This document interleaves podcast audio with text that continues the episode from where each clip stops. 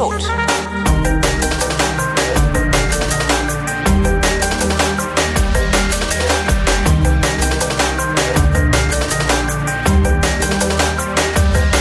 Willkommen zu einer völlig neuen Ausgabe der völlig neuartigen, brutal betonistischen, retrofuturistischen, ironisch modernen, urbanen, lehrreichen Unterhaltungsmatinee mit Tradition, die fast alle Fragen, die an fragen.vrind.de geschickt werden, vrindheitsgemäß jedoch garantiert nicht zeitnah beantwortet. Hier ist die Vrindheit mit Alexandra Tobor und Holger Klein. Schönen Tag, Sonntag. All, all, allen Live-Hörer, der, der Live-Hörerschaft einen schönen Sonntag. Schließlich sind wir eine Matinee. Einen schönen Allerheiligen-Tag. Ach, heute- wird oh. hier in Polen noch richtig gefeiert. In Polen wird Allerheiligen noch groß Also mit Ja, Großbuchstaben. tatsächlich. Das ist auch das, was ich nach der Sendung machen werde. Allerheiligen Also- groß schreiben? Ja. Mhm. Ähm, das ist wirklich total krass, was ja abgeht an Allerheiligen. Also ähm, man geht auf den Friedhof, selbst wenn man keine Angehörigen hat, weil es auf dem Friedhof Würstchen gibt und Glühwein Nee. und irgendwelche Snacks und äh, tausend verschiedene Speisen und es werden Luftballons verkauft und die Friedhöfe sind vollgestellt mit Grablichtern. Geil. Und ich meine jetzt nicht so ein 0815 Grablicht, das man im Rewe kaufen kann, weißt du, diese roten mit, mit so einer goldenen Krone. Es gibt sie wirklich in allen möglichen Ausführungen. Manche sehen aus wie Aladins Wunderlampe. Und alle Gräber sind damit vollgestellt. Und der ganze riesengroße Friedhof, also der, auf den ich gleich gehe, ist riesengroß, ist ein einziges Lichtermeer. Oh, das ist aber Und- hübsch. Sowas siehst du halt nicht jeden Tag. Das ist Ja. sehr hübsch, ja. Außerdem gibt's was zu essen. Für lau? Nee, das Ach kostet natürlich. Das wird schön kommerzialisiert.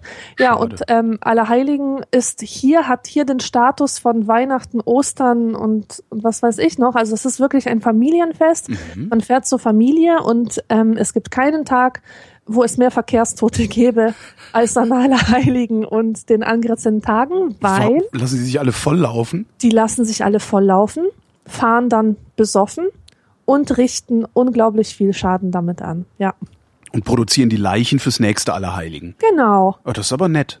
Ja. Das ist ein sich selbst erhaltendes System. Genau. Also das sollte man Der wirklich Pole. nicht machen, wenn einem das. Leben lieb ist, über die allerheiligen Feiertage irgendwie mit dem Auto unterwegs zu sein. Wobei im Auto überlebt man es wahrscheinlich noch eher, als wenn man äh, über die Straße läuft und dann von den Betrunken, Oh vom, ja. vom betrunkenen Polen überfahren wird. Ja, genau. Das ist auch eine Gefahr. Mhm. Das, du bist also immer noch in Krakau. Ich bin immer noch in Krakau. So ist es. Ist es immer noch schön? Es ist schwer zu sagen, ob es immer noch schön ist, weil ich einen schwierigen Start hatte und ein schwieriges Mittelstück. Also zuerst Also eigentlich ist es die ganze Zeit schwierig. Ja, es ist schwierig. Es ist einfach so, dass das Wetter äh, in den ersten Tagen zum Kotzen war. Man konnte gar nichts machen. Und ähm, das hat auch total auf meine Stimmung geschlagen. Und sobald es besser wurde, wurde ich krank. Also mein Freund und ich wurden beide krank. Mhm. Und Irgendwas Fieses? nee, so eine hundsgewöhnliche Erkältung. Ja, aber- aber, ja, trotzdem, das, das nervt, wenn die Nase die ganze Zeit läuft und man husten muss. Ich muss jetzt immer noch husten. Das heißt, es kann sein, dass mein Huster herausrutscht, weil ich vergessen habe, auf die Räuspertaste zu drücken. Mhm. Na, jedenfalls waren wir krank und die, die Aktivitäten äh, waren sehr, sehr begrenzt, aber ähm, es geht jetzt langsam wieder und das Wetter ist wunderbar. Also Hochnebel am Morgen und danach löst es sich auf. Mhm. Ja, das war, hatten wir, ich glaube, so sind wir, so weit sind wir in Berlin mittlerweile auch. Ich könnte mir vorstellen, dass das Wetter ähnlich ist. Also es war halt jetzt Ja. auch gefühlt 14 Tage grau, dann drei Tage neblig und jetzt ist es seit gestern hübsch. Ja. Mhm. Und was machen wir? Wir sind nicht draußen, sondern äh, im Internet. Naja. Es ist furchtbar. Ja, Äh, also eigentlich hatte ich ja gehofft, ähm, ich bin ja deswegen in Krakau, weil ich das Leben hier kennenlernen wollte. Mhm. Und es standen ja die Wahlen an letzte Ich Woche. wollte gerade sagen, waren nicht Ja. Wahlen? Wie war's denn? Ja, genau, genau. Ich würde dir so gerne erzählen, wie es denn war, weil ich wirklich in meinem Kopf gehofft habe, ähm, ähm, rauszugehen und die Stimmung im Volke zu erfassen. Mhm. Einfach mal so zu gucken, was geht, was schreiben die Zeitungen, was sagen sie im Fernsehen. Aber ich habe kein, ich habe in keine einzige Zeitung geschaut. Ich habe nicht ins Fernsehen geguckt. Oh. Ich war die meiste Zeit hier in, in, in meinem abgeschlossenen Ei und ähm, weiß auch überhaupt nicht, was die Leute auf der Straße denken und kriege von der Stimmung äh, nicht so viel mit. Aber warum hast du denn noch nicht mal Fernsehen geguckt? Weil ich keinen hab. Oh. Ja, ich habe ja keinen Fernseher. Achso, ja, das ist ein guter Grund. Ja, ähm, ich habe mich aber trotzdem damit beschäftigt, sehr intensiv. Willst du es hören? Äh, bitte. Ähm, das heißt, du also, hast das Internet benutzt, um dich zu informieren. Ja, das Internet aber auch selber nachgedacht. Also ich habe mir einfach viele Fragen gestellt, ähm, weil ich das schon krass finde, was hier los was hier losgeht, nein, was laber ich denn da? Weiß was, was hier abgeht, was hier abgeht. Ah, ja. Ähm, ich, also die, Deutschland, Deutschland sagt jetzt, oh mein Gott, Polen hat nationalkonservativ gewählt. Was Rechtsruck bedeutet in Polen, genau. dies? Rechtsruck in Polen, ganz genau. Und ähm, die deutsche Berichterstattung über die Wahlen und über dieses Wahlergebnis waren für mich total unbefriedigend, ähm, weil ich habe ich habe nirgendwo gelesen, warum denn das so ist, ähm, was dahinter steckt. Äh, Welche warum was ist? Warum das schlimm ist oder warum die nach rechts rücken? Warum die nach rechts rücken? Mhm. Ähm, und überhaupt, man muss sich ja immer die Frage stellen, ist nationalkonservativ in jedem Land das Gleiche? Hat es die gleiche Bedeutung? Ich Hat's behaupte ja, weil das letztendlich dazu geführt hat, dass Europa mehrere verheerende Kriege äh, erleben musste. Ich glaube, das kam vom Nationalkonservatismus oder Konservativismus, da bin ich immer nicht ganz sicher. Ich ja, glaube, das kommt vom Nationalismus und der führt immer unweigerlich in den Krieg. Ja, das, das, ähm, die Frage ist, ähm, verstehen alle Leute das Gleiche darunter. Denn mhm. der, der Konservatismus und Nationalismus eines jeden Volkes, eines jeden Landes, einer jeder Nation ist ja eingefärbt von der Geschichte mhm. oder äh, dem, was man für die Geschichte hält. Mhm. Ja, das heißt, äh, bei uns sind Konservative. Uns im Sinne gleich, von Polen oder Deutschland? Äh, Deutschland, okay. Deutschland. Äh, bei uns sind Konservative gleichbedeutend, also nicht gleichbedeutend, sondern ähm, die, die assoziiert man gleich mit Nazis. Ja, wenn man, wenn man irgendwie pauschal äh, jemanden beschimpfen wollen würde, würde man sagen, du konservativer Nazi. Ja. So, das heißt, es ist böse. Man meint damit etwas Böses, etwas rückwärts gerichtetes, etwas, das sich dem Fortschritt verwehrt, etwas, das gegen die gegen das Fremde ist und auf jeden Fall etwas, das sich in keinster Weise mehr vereinbaren lässt mit dem, wofür Deutschland heute steht. Mhm. Ja, also du kannst, ähm, äh, du kannst mit mit fünf ähm, Dönern an einer Straßenecke äh, kannst du nicht mehr sagen, wir sind keine Einwanderungsgesellschaft. ja, natürlich ja, verstehst nicht. du? Und ähm, ich habe ähm, mich ein bisschen damit beschäftigt, äh, so was die, was den Polen eigentlich konservativ macht. Warum denken die so? Ähm, das ist ja nicht so, dass, dass, ähm, dass die Polen diesen Vorteil einer schrecklichen Tätervergangenheit hätten, die Deutschland hat. Deutschland kann sagen, okay, mit dieser Vergangenheit müssen wir Toleranz hochhalten, ja. Diversität hochhalten. Funktioniert halt trotzdem nicht, wie wir gerade in Sachsen sehen. Ne? Ja, ja. Aber, Aber ich, ja. ich werde dir gleich es sind halt, sagen, es sind halt keine 80 Prozent, sind halt keine 80 Prozent Idioten, sondern maximal 20 Prozent Idioten. Vielleicht ist ja. das auch schon ein Gewinn. Ja. Ja, aber was heißt Idioten? Ne? Man muss sich halt auch ansehen, welchen Einflüssen diese Leute ausgesetzt sind und welchen nicht. Ich halte die trotzdem für Idioten. Also ich bin durchaus in der Lage äh, äh, anzuerkennen oder nachzuvollziehen, woher das kommen mag, dass die so bescheuert sind und auf die Straße rennen und Ausländer rausschreien, nur halt mit anderen Worten. Ähm, aber trotzdem sind es Idioten. Ich bin auf etwas sehr Interessantes gestoßen in ähm, Verbindung mit äh, konservativem Denken in Polen und das ist die postkoloniale Theorie. Mhm. Die kennst du wahrscheinlich, weil das eigentlich schon so in den intellektuellen Diskurs eingegangen ist. Möglicherweise ähm, aber nicht unter diesem Namen. Also ich sag dir einfach ein paar Begriffe. Mhm. Hybride Kulturen, ähm, äh, postkolonialer Minderwertigkeitskomplex. Nee also das ist halt so, so eine Reihe von, von, von, das ist halt so eine Denkrichtung, die ähm, über die kolonialisierten Völker Afrikas, Südamerikas, was weiß ich noch alles, ähm, ähm, spricht und sich mit deren Mentalität beschäftigt. Mhm. Und ähm, eine Annahme ist, dass es äh, zu hybriden Kulturen kommt, in dem die Eingeborenen aus einem eingeredeten Minderwertigkeitskomplex heraus die Kultur der Kolonialisten übernehmen beziehungsweise Mimicry machen, also sie nachzuahmen versuchen. Das eigene wird in diesem Prozess abgelehnt Ja? Ja. Also es kommt der Kolonist und äh, also, wie sagt man Kolonialisator? Nee, Kolo, Ko- wie, wie heißen diese Leute denn? Ko Ko die, Kolo die Kolonialmacht. Kolonialmacht. Es kommt die Kolonialmacht und sagt, ach ihr minderwertigen irgendwas, ihr habt keine Kultur, aber macht ja nichts, weil wir haben euch unsere mitgebracht. Ja. Ja, so dieses dieses kolonialisierte Volk äh, übernimmt das, lässt sich tatsächlich eine Minderwertigkeits äh, wieder besseren Wissens äh, Minderwertigkeit einreden und versucht dann in diesem Zuge die westlichen Kulturen in diesem Fall zu imitieren. Mhm. Und dabei entsteht halt so eine Mischkultur, die sich zusammensetzt aus Verstehe. den Anteilen der eigenen eingeborenen Kultur sozusagen und der ähm, und der integrierten fremden Kultur. Ja, wo man dann Und immer nun- so ein bisschen, wenn man, wenn man sowas mal irgendwie im Fernsehen sieht, wo sonst, äh, immer ein bisschen befremdet ist, dass, äh, da, dass es da Strukturen gibt, die aussehen wie in einer deutschen Verwaltung, also Ja. wie in einer deutschen Behörde, die aber äh, besetzt sind mit Personal, das in äh, komische Gewänder gekleidet ist beispielsweise. Das finde ich immer so, also wenn ich, ne, wenn ich höre, so das ist, das ist der äh, Oberbauinspektor Schneidereit, dann denke ich halt immer an einen grauen Herren in einem grauen Büro mit grauem Anzug und grauem Haar, der graue Dinge tut. So. Und äh, wenn ich dann aber höre, das ist der Oberbauinspektor im, im Guwabe Quadsesi oder sowas, äh, dann denke ich, halt- dann habe ich halt sofort diesen Bauinspektor im Kopf und dann sitzt da aber ein fröhlicher Typ in einem bunten Hemd und ja, mhm, okay, verstehe. Ja, ja, ich war auch immer, ähm, also früher war ich immer so ein bisschen ähm, enttäuscht, als ich Inder sah, die irgendwie so eine komische graue Jacke trugen.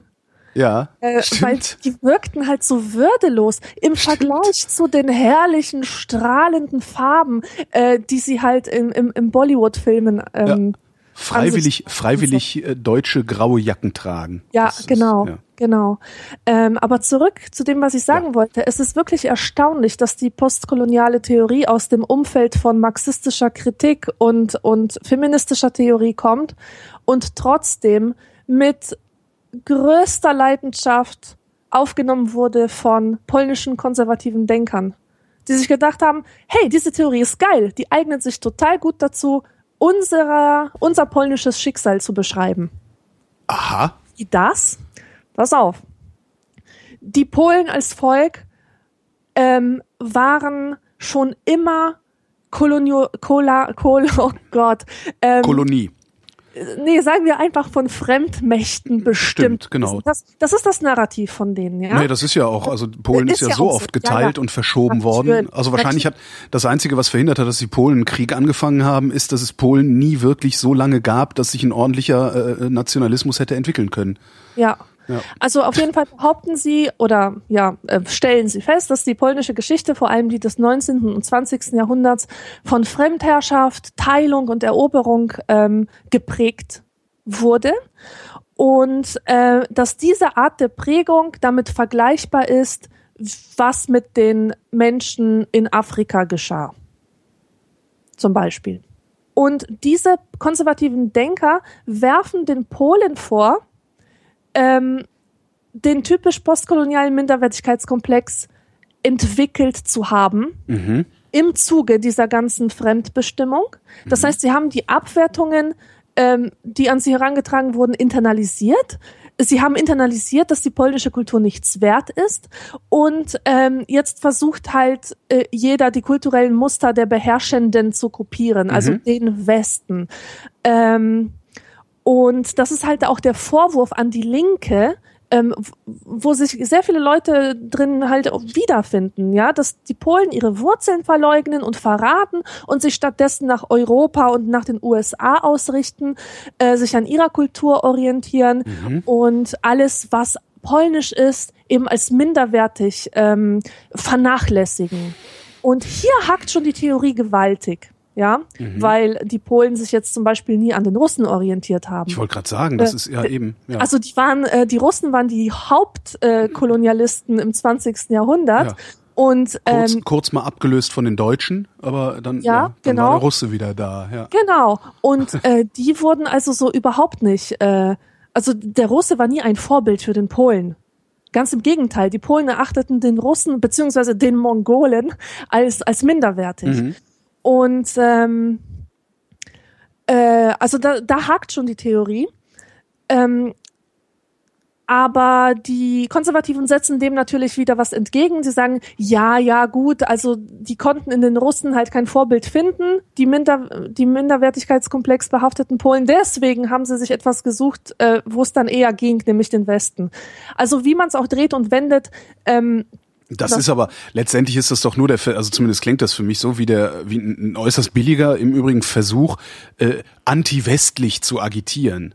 Absolut. Ja, und pass auf, es, jetzt, jetzt wird es nämlich richtig spannend. Was ich aber nicht. Ähm, es, wie, wie, entschuldige, wie groß ist diese Szene, dieses, dieses bizarre Nationalismus äh, in, in Polen? Sehr groß. Sehr Echt? groß. Warum wollen die lieber mit Putin rummachen als mit uns? Ich weiß nicht, ob die lieber mit Putin rummachen wollen als mit uns. Naja, aber äh, wenn, die, wenn die sagen, äh, westliche Orientierung ist böse, östliche Orientierung ist richtig, weil was ureigen polnisches äh, ist halt schwer zu finden. In eine Richtung muss es ja, also weil Polen liegt ja genau dazwischen. Also sie lehnen Russland ab. Okay. Lehnen jetzt aber auch den Westen ab. Mhm. Ja? Es geht ja darum, aufzuzeigen, dass Polen sich immer nach anderen hin orientiert hat. Und das soll jetzt nicht mehr passieren. Die Polen sollen sich wieder auf sich selbst besinnen. Es wird dann nämlich so ein äh, künstlicher Gegensatz aufgemacht zwischen den authentischen, den echten, einfachen Polen, die an traditionelle christliche Werte glauben, die die Traditionen pflegen, die die halt ähm, echt sind, echt, ja. Und auf der ja. anderen Seite dem gegenüber stehen, stehen die unechten Polen, die von diesen Minderwertigkeitskomplexen geplagt sind, die, die ihr Heil immer nur in einer fremden Kultur suchen. So, und wenn man das einfach mal behauptet, stellt sich ja wohl die Frage, wann denn Polen authentisch war. Ja. Wann war denn, wann, wann ist denn diese Zeit, wo das echte Polen ist, nachdem man sich zurücksehnt? Ähm, die meisten würden behaupten, das war das goldene Zeitalter im 15. und 16. Jahrhundert, wo Polen eine Republik war und ähm, unabhängig, autonom. Ähm, aber äh, der Witz dabei ist, dass. Das ist doch äh, genau derselbe Schwach, entschuldige, das ist doch genau derselbe Schwachsinn wie bei deutschen Pseudopatrioten, Nationalisten und allem anderen. Dieses äh, sich sich vermeintliche Besinnen auf eine Zeit, in der irgendetwas in Ordnung war, das ist ja, halt genau. das ist halt völliger Schwachsinn, weil es genau. erstens ignoriert ist, eine Entwicklung, die zwischen die, die innerhalb dieser also die, die in diesen Jahrhunderten stattgefunden hat. Also darum finde ich ja diese ganzen Patrioten und wie sie sich alle nennen so unendlich dumm, weil die das ignorieren, die ignorieren, dass ein Land sich weiterentwickelt hat und dass du nicht einfach mal 300 oder 100 Jahre zurückdrehen kannst. Ja, Erstens. das ist ja, zweitens, du, zweitens sind diese Leute doch viel zu blöd zu begreifen, dass die Verhältnisse, wie sie damals geherrscht haben, äh, das, das, das war Feudalismus, ja. Und diese ganzen, diese ganzen Spacken, die jetzt gerade da in Dresden und sonst wo sich Patrioten nennen und für irgendwas demonstrieren, das wären doch die ersten, die als als Leibeigene irgendwo schuften und den Zehnten abgeben müssten. Die Verhältnisse, die die sich wünschen, die existieren doch nur in deren Kopf. Die haben doch nie existiert. Jedenfalls nicht für den Teil der Bevölkerung, der diese Verhältnisse fordert. Ja, Entschuldigung, ich, genau. ich reg mich schon wieder ja, auf. Aber das, das, ist ein so, das ist, die sind so unendlich dumm, diese Menschen, dass eben. man denen das Wahlrecht entziehen müsste. Ja, Mann. Äh, äh, das, also so, also wirklich so, so eine Dummheit ist, das ist mir völlig rätselhaft, wie man so blöd sein kann. Und also selbst wenn du, wenn du nicht genügend äh, Herzens- und Geistesbildung erfahren hast, kannst du doch nicht so dumm sein zu glauben, dass wenn alles so wäre wie im 18. Jahrhundert, dass alles in Ordnung wäre. So, jetzt habe ich mich genug aufgeregt. Ja, natürlich. Also, und diese konservativen Denker sagen, sagen, hey, schaut doch mal auf Krakau. Krakau ist der Beweis dafür, was für eine glanzvolle Kultur wir damals waren. So, nun sage ich dir ein paar Worte über Krakau. Krakaus mittelalterlicher Stadtkern ist nach deutschem Vorbild erbaut. äh, Polens großartigste Architektur von italienischen Architekten dahingestellt. Mhm der ganze intellektuelle, ähm, die ganzen intellektuellen Eliten dieses, dieses 15. und 16. Jahrhunderts haben ihre Ausbildung in Frankreich absolviert oder ja. in anderen westeuropäischen Ländern. Die ganze Großartigkeit dieser damaligen polnischen Kultur, die ich nicht bezweifeln möchte, die ja, kommt aber nicht aus kommt, Polen. Ja. Die kommt aus dem Austausch mit anderen Kulturen. Ja. ja. Ja, das, das ist halt, ist halt so, ja. Und ähm, diese Kultur damals war dynamisch. Sie, sie war Ja, offen. Das, das muss sie ja auch sein. Wie willst du denn eine, wie willst du denn mit einer statischen Kultur ist doch kein Staat Eben. zu machen? Es gab Christen, es gab Muslime, es gab Juden im Land und die haben diese Kultur erst aufgebaut. Und diese Schwachmaten behaupten einfach das Gegenteil. Das finde ich total krass. Und es gibt halt das Konzept in der postkolonialen Theorie, das Konzept der notwendigen Fiktionen. Das ist das, was du auch gerade ähm, äh, angesprochen hast, dass man halt ähm, versucht, Mythen von einer glorreichen Vergangenheit zu erzählen, ähm, die am, am besten so, so weit weg liegt, dass man es gar nicht mehr so belegen kann. Und die ganze polnische Geschichte ist eigentlich ein einziger Witz, also ein einziger Mythos. Ja. Ähm, und ich meine jetzt die Geschichte, die von den Konservativen erzählt wird, nicht wahr? Ja, klar. Ja. Wie immer, Konservative erzählen nur Mythen. Das Ja. macht diese Leute ja so lächerlich und gleichzeitig auch so brandgefährlich. Weil es ja offensichtlich, in Deutschland ist ja auch nicht anders, offensichtlich mindestens 50 Prozent derjenigen, die zur Wahl gehen, gehen den Konservativen auf den Leim.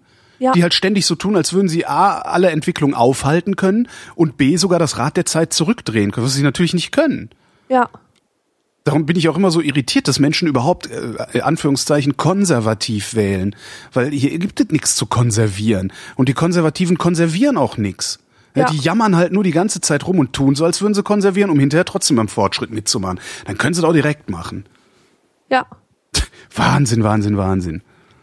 Also ich finde das echt total interessant. Vor allem, ähm, die sagen ja auch, ähm, ja, das christliche Polen, ne? Ähm, aber die Christen waren auch Kolonialisten. Also sogar noch ganz schlimmere, Ja, äh, ganz, ganz schlimme.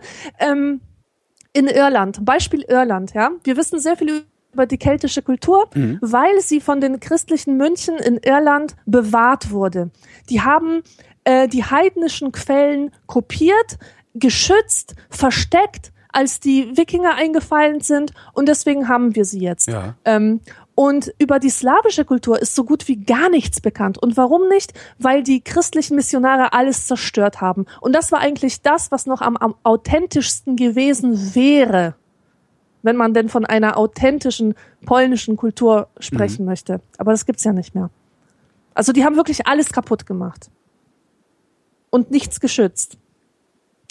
Naja, das nur so am Rande. Das sind so kleine Sachen, die mich total wütend machen. Ja, das kann ich verstehen, weil ich meine, wenn dann mit so einem, mit so einem dummen Zeug auch noch Wahlen gewonnen werden, Ja. äh, das, das, ja. Ja, und es ist halt so dieser Opfer, dieser Märtyrermythos, der hier Ja. hochgehalten wird und immer weiter gebetsmühlenartig ähm, äh, vermalmt wird seit Jahren. Und genau, was, das wollte ich noch sagen, ähm, weil ich das auch interessant finde, wie Polen mit Flüchtlingen umgeht. Äh, damit man nicht immer nur von den Dummen spricht, dumme, dumme Konservative und so Ja. weiter. Das ist natürlich alles eine Frage der Bildung. So und in Polen wissen viele nicht einmal, was ein Flüchtling ist. Der Ach. Flüchtling, ja, ohne Scheiß. Das ähm, hat auf jeden Fall eine Professorin aus Krakau hier gesagt, äh, die sich mit diesem Thema befasst. Die ist Kulturpsychologin. Mm. Und die hat Umfragen ähm, durchgeführt zwischen, also unter ihren Studenten. Und sie sagt, dass äh, für die meisten ein Flüchtling ein Synonym ist für den Bettelzigeuner, den Vietnamesen, der am Straßenrand Unterhosen verkauft, vielleicht einen ukrainischen Bauarbeiter, Also ein Einwanderer.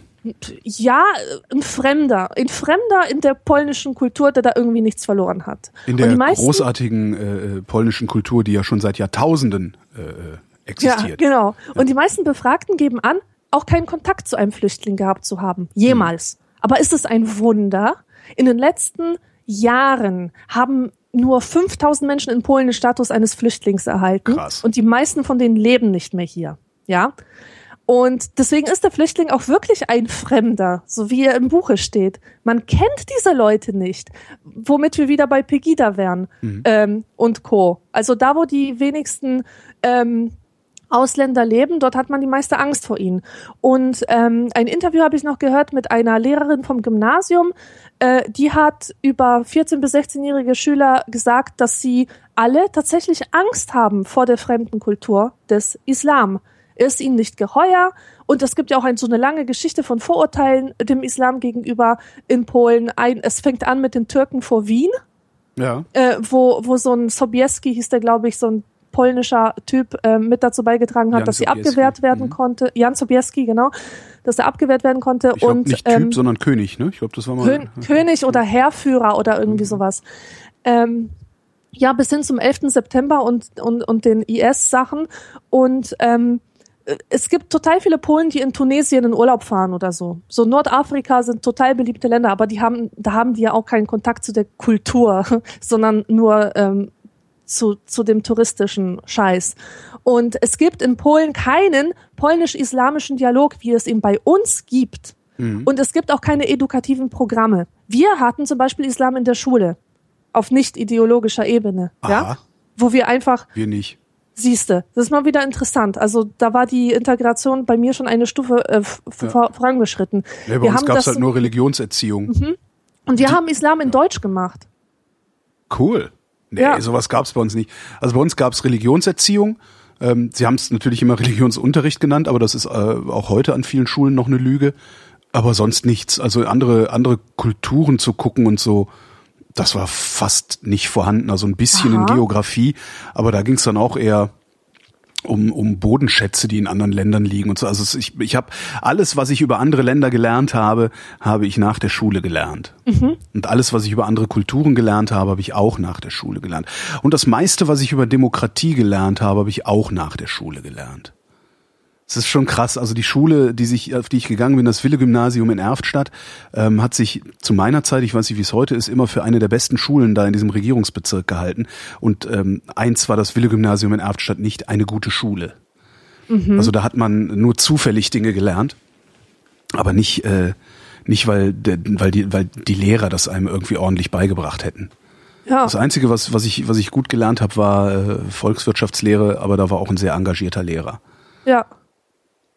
Aber sonst, also alles, was ich, was man braucht, alles, alles, was man braucht, um ein Bürger zu werden, habe ich auf meinem Gymnasium nicht gelernt. Das ist interessant. Ich dachte Ja. nämlich diese, äh, also, ja genau, also weil Und ich glaube, ich, dass das was, auf vielen Schulen so ist.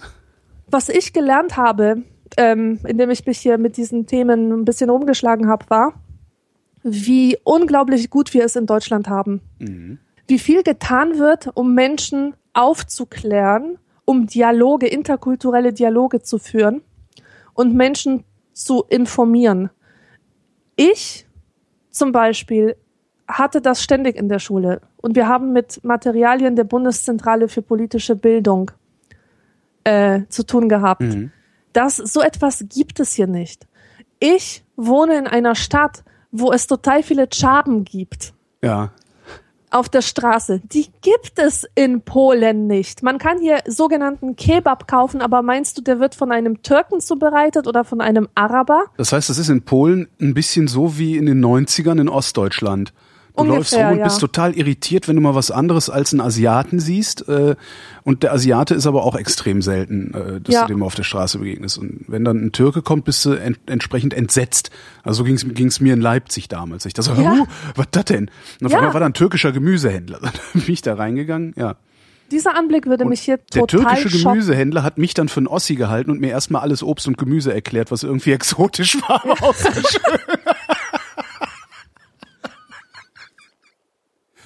Ja.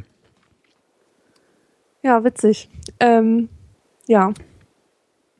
Ja, es ist, äh, es ist aber nicht so einfach, wie du siehst. Also man Ja. kann, man kann diese Leute nicht einfach so pauschal verurteilen, weil sie nicht denselben aufklärerischen Impulsen, sage ich mal, ausgesetzt sind wie wir. Was eigentlich eine Schande ist, ne? Das ist eigentlich Ja. das Bildungsmisere, Ja, nennt ist man das. Äh, Aufklärerische Impulse müsste eigentlich die Schule setzen, mindestens. Genau, aber warum? Die muss ja auch irgendwie motiviert sein. Ja, und in Deutschland war das ja äh, die Gräuel des Zweiten Weltkriegs. So, das müssen wir jetzt aufarbeiten. Wir dürfen es nie dazu, nie mehr dazu kommen lassen. Das war so der Impuls, der dahinter stand. Mhm. Die Motivation, dass man diese politische Aufklärung halt anbietet. Denke ich mir zumindest. Hat aber Ähm, nicht so gut funktioniert, ne? Also du denkst jetzt an Pegida und Co., aber Zum das Beispiel sind und diese Menschen ganzen aus völkischen- dem Osten. diese das ganzen sind Menschen aus dem Osten, die hatten das in der Schule nicht. Stimmt, die, äh, die haben nur gesagt gekriegt, sie, ihr seid Antifaschisten. Ja. Ähm, und das ist nicht nur Pegida, sondern es sind auch diese ganzen völkischen Bewegungen, die es da so gibt und die auch äh, tun und schalten, tun und machen können, was sie wollen, die ihrerseits wieder Pegida eigentlich möglich machen erst. Aber es gibt ja mittlerweile hier im, äh, in, in Ostdeutschland äh, ganze Dörfer, die äh, von, von Rechtsradikalen beherrscht werden. Und zwar nicht von diesen prügelnden, saufenden Nazis, die am Bahnhof rumhängen, sondern von wirklich so völkischen Bescheuerten. Weißt mhm. du, die mhm. dann so Runen backen und, und äh, ihre Kinder den ganzen Tag nur in Kleidchen und Zöpfchen rumrennen lassen und dann irgendwelche komischen Ferienlager veranstalten und so. Mhm. Also es ist schon echt, äh, muss man, Jamel ist so ein Ort, der ist halt praktisch von den Nazis übernommen. Und die, aber die sind ganz nett. Die, die äh, vermeintlich normale Bevölkerung sagt, nee, die tun ja nix, die tun ja keinem was. Die sind ja voll nett. Ja. Außer wenn du schwarz bist, dann äh, sind die nicht mehr so nett. Ja. Da müsste man sich dann auch mal fragen, also das, das wäre eigentlich auch mal was für, für, für Soziologen oder Psychologen. Was ist eigentlich mit der restlichen Bevölkerung da? Wie denken die denn eigentlich wirklich? Mhm. Weil wenn, wenn in meinem Dorf, ja, wenn mein Dorf von den Nazis übernommen würde, dann würde ich sofort da wegziehen. Ja. Also sofort. Ich würde da überhaupt nicht lange drüber nachdenken. Und selbst wenn das, wenn ich in dem Haus geboren wäre und meine Eltern in dem Haus geboren, scheißegal. Ich würde das verkaufen und wäre da weg. Ich finde das schon sehr faszinierend, warum Menschen sich dem aussetzen. Das ja, muss doch, also, das äh, muss doch eigentlich, eigentlich muss es dann doch so sein, dass die das gut finden. Hier gibt es ja wirklich eine ganz große Spaltung zwischen Stadt und Land. Ähm, ich würde behaupten, auch. dass in Krakau der Großteil der Menschen liberal ist. Ja. Ähm, überhaupt in allen anderen polnischen Städten auch. Das sind immer die Dörfer, das ist in Deutschland die genauso. das Problem ja. sind. Genau. Und ähm, es ist wirklich die klugen Leute, die, die hauen auch ab. Ja. Die hauen ab in die Städte, natürlich. Darum sind die Städte ja so dynamisch wahrscheinlich. Ja, Beziehungsweise ja. das Land so undynamisch. So, ja, genau. Das ist echt schade. Ja, eigentlich ja, weil, weil auf dem Land ist es eigentlich hübscher. Ja, genau. Es ist halt irgendwie nicht so laut, nicht so dreckig, aber leider Gottes lauter dumme Menschen. Ja. Naja, kommen wir zum eigentlichen Auftrag dieser Sendung, nämlich Fragen, die an fragen.vrind.de gesandt werden, vrindheitsgemäß zu beantworten, jedoch garantiert nicht zeitnah. Darum beantworten wir jetzt. Wir zeichnen auf am 1. November eine Frage vom 22. Januar. Die kommt von Karl. Karl fragt, wo sehen Sie sich in fünf Jahren? Eine Bewerbungsfrage. Ja. Ich möchte Podcasts machen, ganz viele Podcasts. Da sehe ich mich, ja. 2020 wird das Jahr dann. 2020 ne? beziehungsweise mhm. fast 2021. Ich, ich habe ja das große Problem, dass ich nichts sehe. Ich habe keine Ahnung. Ich habe keine Ahnung, was ich in fünf Jahren mache. Was ist eigentlich die, die richtige Antwort, die man in so einem Schwachsinnsbewerbungsgespräch gibt, wenn, wenn das Gegenüber diese Frage stellt? Aufstehen und gehen, oder? Einfach sagen, ja. äh, nicht in Ihrem Unternehmen, weil wo solche Fragen gestellt werden, möchte ich nicht arbeiten. Ja. Furchtbar. Und dann sitzen bleiben und den Job trotzdem haben wollen. Das wäre ja nicht hier, weil in einem Unternehmen, in dem solche Fragen gang und gäbe sind, werde ich bestimmt nicht fünf Jahre arbeiten, aber den Job können sie mir jetzt trotzdem erstmal geben. Mhm. Ich weiß es ich nicht, wo ich mich in fünf Jahren sehe. Ich äh, äh, würde natürlich gerne äh, davon leben und nicht nur leben, sondern wirklich sehr komfortabel davon leben können, dass ich das tue, was ich am besten kann, was mir am meisten Spaß macht, nämlich mit Leuten reden. Äh, wo ich das mache und wie ich das mache, keine Ahnung. Ob, ja. ob ich viele Podcasts mache, ob ich, weiß ich nicht, vielleicht irgendwo nochmal äh, bei irgendeinem Radiosender als Moderator unterkomme oder so, weiß ich nicht. Aber ich habe nichts. Ich glaube, die Frage impliziert ja, dass man einen Plan hat. Ne? Ja, ich würde ich total gerne in Prag leben, eine Weile. oder ja. in Wien, dass ich dann in meine Twitter-Bio schreiben kann, Krakau, Prag, Wien. Und es dann später heißt, hat in Krakau, Prag und Wien gelebt. Ah, dann also, schreibe ich in meine Twitter-Bio Köln, Frankfurt, Berlin. Klingt ja, auch nicht schlecht. Wir hatten das ja, wir hatten das ja letzte Woche schon, ne? Ähm, mit diesem äh, hat eine Zeit lang in gelebt. Ja. Ähm, und Warum erachtet man das als erwähnenswert eigentlich, wo einer gelebt hat und Weil sei es nur für ein so Auslandssemester? Weltläufigkeit, ja, totale Weltläufigkeit ist halt äh, äh, macht sich halt super im Lebenslauf, weil es suggeriert den anderen, dass man echt rumgekommen ist und open-minded ist und Gott, total viel gesehen so hat lächerlich. und total viel viel besser denken kann, weil man viel ja. mehr Input hatte und äh, ja. Guck dir, guck dir einfach mal, guck dir einfach mal von diesen ganzen, von diesen ganzen Leuten, die so händeringend versuchen, irgendwelche Sachen ähm, ähm, irgendwelche Twitter-Hashtags zu monetarisieren, guck dir einfach mal die Biografien auf deren Webseiten an. Ja, genau. Das ist halt genau das. Es steht halt jeder Scheiß drin. Und du weißt halt bei jedem Scheiß, der da steht, naja, du hast halt nicht Social Media Strategieberatung gemacht, sondern du hast halt irgendeiner dämlichen Firma eine, so eine Facebook-Seite eingerichtet. Ja. Ähm, und das war's. Ja. Aber ja, ist halt genau dasselbe. Ist ja genauso wie wenn ich halt Frankfurt, Berlin, Köln schreiben würde. Social Media Strategieberatung. Scheiß da, echt. naja. Aber ja, es, ich finde das, ich finde es eigentlich interessant. Ich wüsste halt wirklich gerne, wie antwortet man auf diese Frage?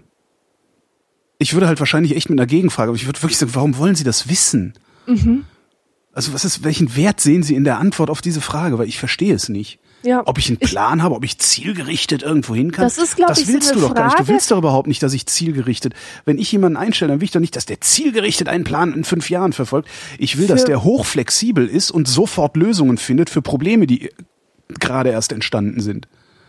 Für mich ist das so eine Frage, die darauf zielt, den Bewerber ins Schwitzen zu bringen und dann so metamäßig zu schauen, wie er mit einer Situation umgeht, die ihn ins Schwitzen gebracht hat.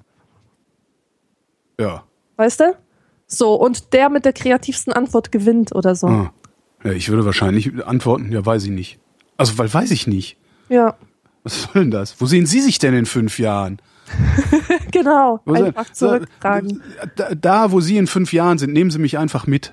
Das wäre vielleicht noch eine Möglichkeit. Hm. Frage von Martin. Kapuzenpulli, darüber eine Jacke ebenfalls mit Kapuze. Kann man das tragen? Jo, kann man machen. Wenn man die Kapuze des Pullovers in die Kapuze der Jacke steckt. Ja. nur dann, sonst sieht man aus wie der Glöckner von Notre genau. Dame. Also ja. erst die Kapuze vom Pullover auf den Kopf, dann die Kapuze von der Jacke auf den Kopf und dann beide gleichzeitig wieder runter. Ah, so geht das. So mache okay. ich das. Mhm. Frage von Björn. Warum ist alles, was irgendwie Spaß macht, ungesund? Also Zucker, Chips, Drogen, Alkohol. Gegenfrage, macht Gesundes per se keinen Spaß? Ich habe nämlich durchaus sehr viel Spaß an gesundem Essen. Steht da nicht. Ist alles, was irgendwie Spaß macht. Doch steht da. Na klar macht gesundes Spaß. Ja. Ist halt mehr Arbeit. Um äh, dir eine, ein gesundes Essen zuzubereiten, das dich glücklich macht, musst du halt ungleich mehr Aufwand treiben, als wenn du dir einen Toastschnitzel in deinen Toaster schmeißt, ne? Ja. Wahrscheinlich ist, es, ist, ist das eher das Problem, weshalb man Spaß nicht wirklich mit gesunden Sachen in Verbindung bringt, sondern halt Schokolade, machst die Packung auf und hast du sofort im Mund und kriegst dann da deine Belohnung. Hm, warum ist das ungesund? Aber warum äh, ist das? Warum macht es so viel Spaß? Genau, nee. so, so, nein, tatsächlich, man muss fragen, warum macht es so viel Spaß? Genau.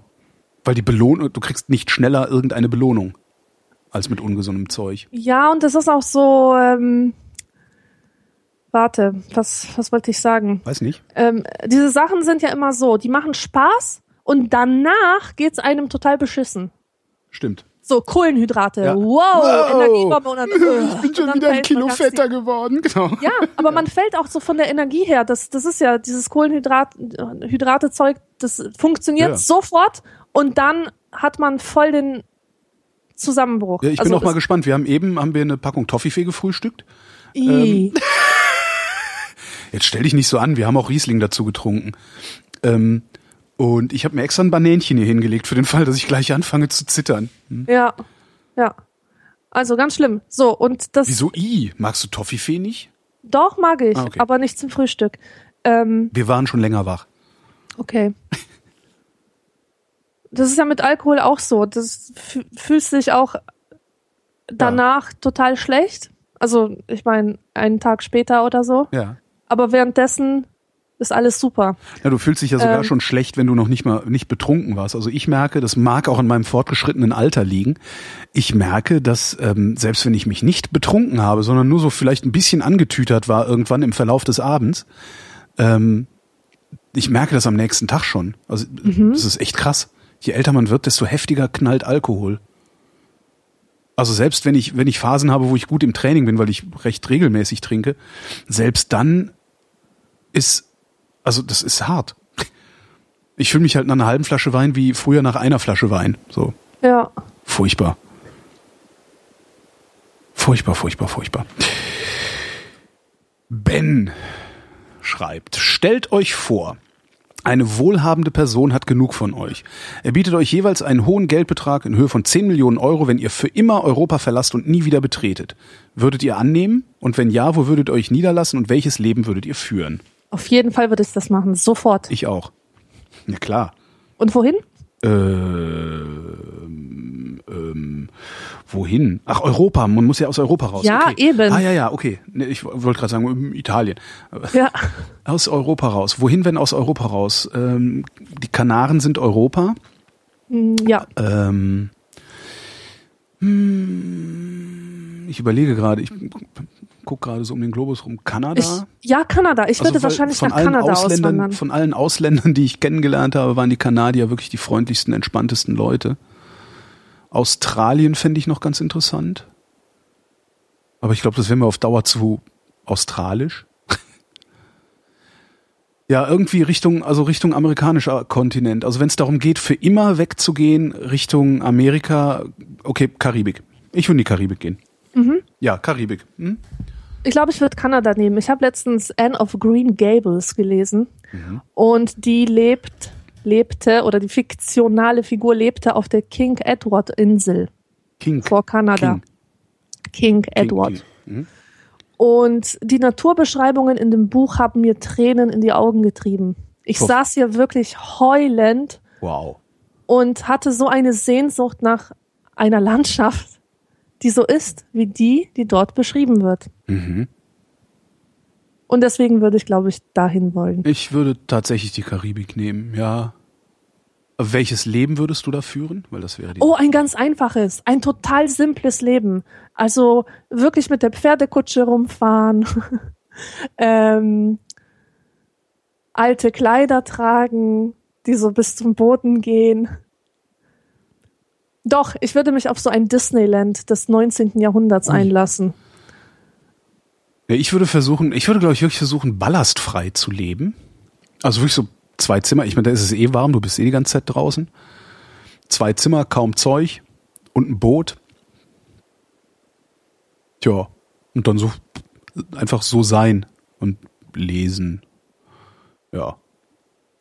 Ich glaube, ich würde einfach so, so, so ein Kiffer-Slacker-Leben irgendwann Ja, auch äh, cool. mich so reingrooven. Weil mir dann auffallen würde, oh, schon wieder eine Woche nichts getan. Na egal. so. Ja, bist du in der Karibik an der richtigen Adresse. Absolut, ja. Ich war da leider noch nie. Also ich kenne auch nur Erzählungen und Bilder. Naja. Der Tom fragt sich, wie wir zum Thema Verschlüsselung stehen. Die aufgeklärte Netzgemeinde scheint sich einig zu sein, dass Verschlüsseln von E-Mails und sonstiger Kommunikation alternativlos ist. Wie haltet ihr es damit? Nutzt ihr Tools zum Verschlüsseln? Und wenn ja, welche? Na, Na, also du nicht. nein, aber ich schreibe auch keine E-Mails, weißt du? Okay, ich verschlüssele E-Mails mit E-Mails mit Inhalt, von dem ich denke, es geht auch den Geheimdienst nichts an, Ja, genau. was eigentlich alles ist, wenn man ehrlich ist, aber äh, ich bin da halt auch bequem. Aber Dinge, bei denen ich denke, nee, da geht's jetzt um Geld, da geht's jetzt um irgendwas, also ne, also wirklich sehr intime Dinge verschlüssel ich äh, Mhm. Ja. per E-Mail und da verschlüssel ich auch Chats, also entweder über Jabba, OTR oder ich benutze einen Client, der heißt Threema, ähm, von dem Leute, die sich mit sowas auskennen, mir gesagt haben, dass das vertrauenswürdig sei. Ah. Wobei genau wissen kann man es nicht. Kann genauso gut sein, dass das auch nur äh, genau das Ding ist, was irgendwelche Geheimdienste äh, erfunden haben, um auch noch meine intimste Kommunikation nachvollziehen zu können. Also keine Ahnung. Ja, aber das nutze ich. Und sonst bin ich da sehr faul, Mhm. gebe ich Genau. offen zu. Weil es mich auch äh, noch nicht mal so sehr, weil es mich so anstrengt, das zu benutzen, sondern weil es mich so anstrengt, andere davon zu überzeugen, das zu benutzen. Das ist ja eigentlich das Problem. Also das ist so, ne, ja, verschlüssel doch bitte deine Mails. Also, ne, hier ist mein Schlüssel. Wenn du mir Mails schickst, äh, bitte nur verschlüsselt. Hä, wie geht denn das? Das ist mir Ja, zu ja. aufwendig, das ist mir zu anstrengend. Und das ist, ja, klappt leider nicht anders. Also da muss erstmal noch jemand hingehen und irgendwie was bauen oder programmieren, was wirklich einfach funktioniert und wirklich zuverlässig ist. Also im Grunde muss das in Apple Mail eingebaut sein, so dass man da schon gar nicht mehr drüber nachdenken muss. Aber ja, sind wir weit von entfernt. Sebastian schreibt, aufgrund äh, eurer göttlichen Abspannung oder spontaner Mutation oder des geheimen Regierungsexperiments, also aufgrund irgendwas habt ihr eine neue Superkraft entwickelt, den Vrinschen Imperativ. Ihr könnt nun eine Handlungsmaxime bestimmen, die zum allgemeinen Gesetz wird. Da der Vrinsche Imperativ eine Superkraft ist und nicht nur ein moralisches Prinzip, kann sich niemand dem Gesetz entziehen und muss sich daran halten. Leider wirkt der Vrinsche Imperativ nur, wenn ihr eure Kräfte vereint. Ihr müsst euch also auf eine Maxime einigen. Wie werdet ihr diese Kraft einsetzen? Oh je. ich finde das interessant. Ja, total interessant, aber. Aber eigentlich hat Kant schon alles gesagt, was man voll dazu. voll lange drüber nachdenken. Ja, aber Kant, naja. Weißt du, Kant hat auch gesagt, ähm, dass man nicht lügen darf. Und damit meinte er durchaus, dass wenn jemand bei dir an der Tür klingelt und sagt, ähm, ich möchte jemanden umbringen, den du versteckst, versteckst ja. du ihn, dass du dann nicht lügen darfst. So radikal ist der Typ. Ja, kann er ja sein. Nichtsdestotrotz fand ich seinen kategorischen Imperativ sehr schlau. Mhm. Und ich wüsste dem eigentlich auch nichts hinzuzufügen. Ja. Ja, handle, also handle, handle, stets nach so. einer handle stets nach einer solchen Maxime, von der du gleichzeitig annehmen kannst oder annehmen annimmst oder an, aus äh, handle stets nach einer solchen Maxime, von der du gleichzeitig äh, wollen kannst, dass sie allgemeines Gesetz werde. Ja, ähm, genau das ist, das ist ja, also mehr kann man ja gar nicht wollen. Und wenn alle Menschen ein, da, da haben wir es dann wahrscheinlich, wenn alle Menschen ehrlich wären, vor allen Dingen zu sich selbst, ließe sich daraus halt alles andere ableiten. Ja?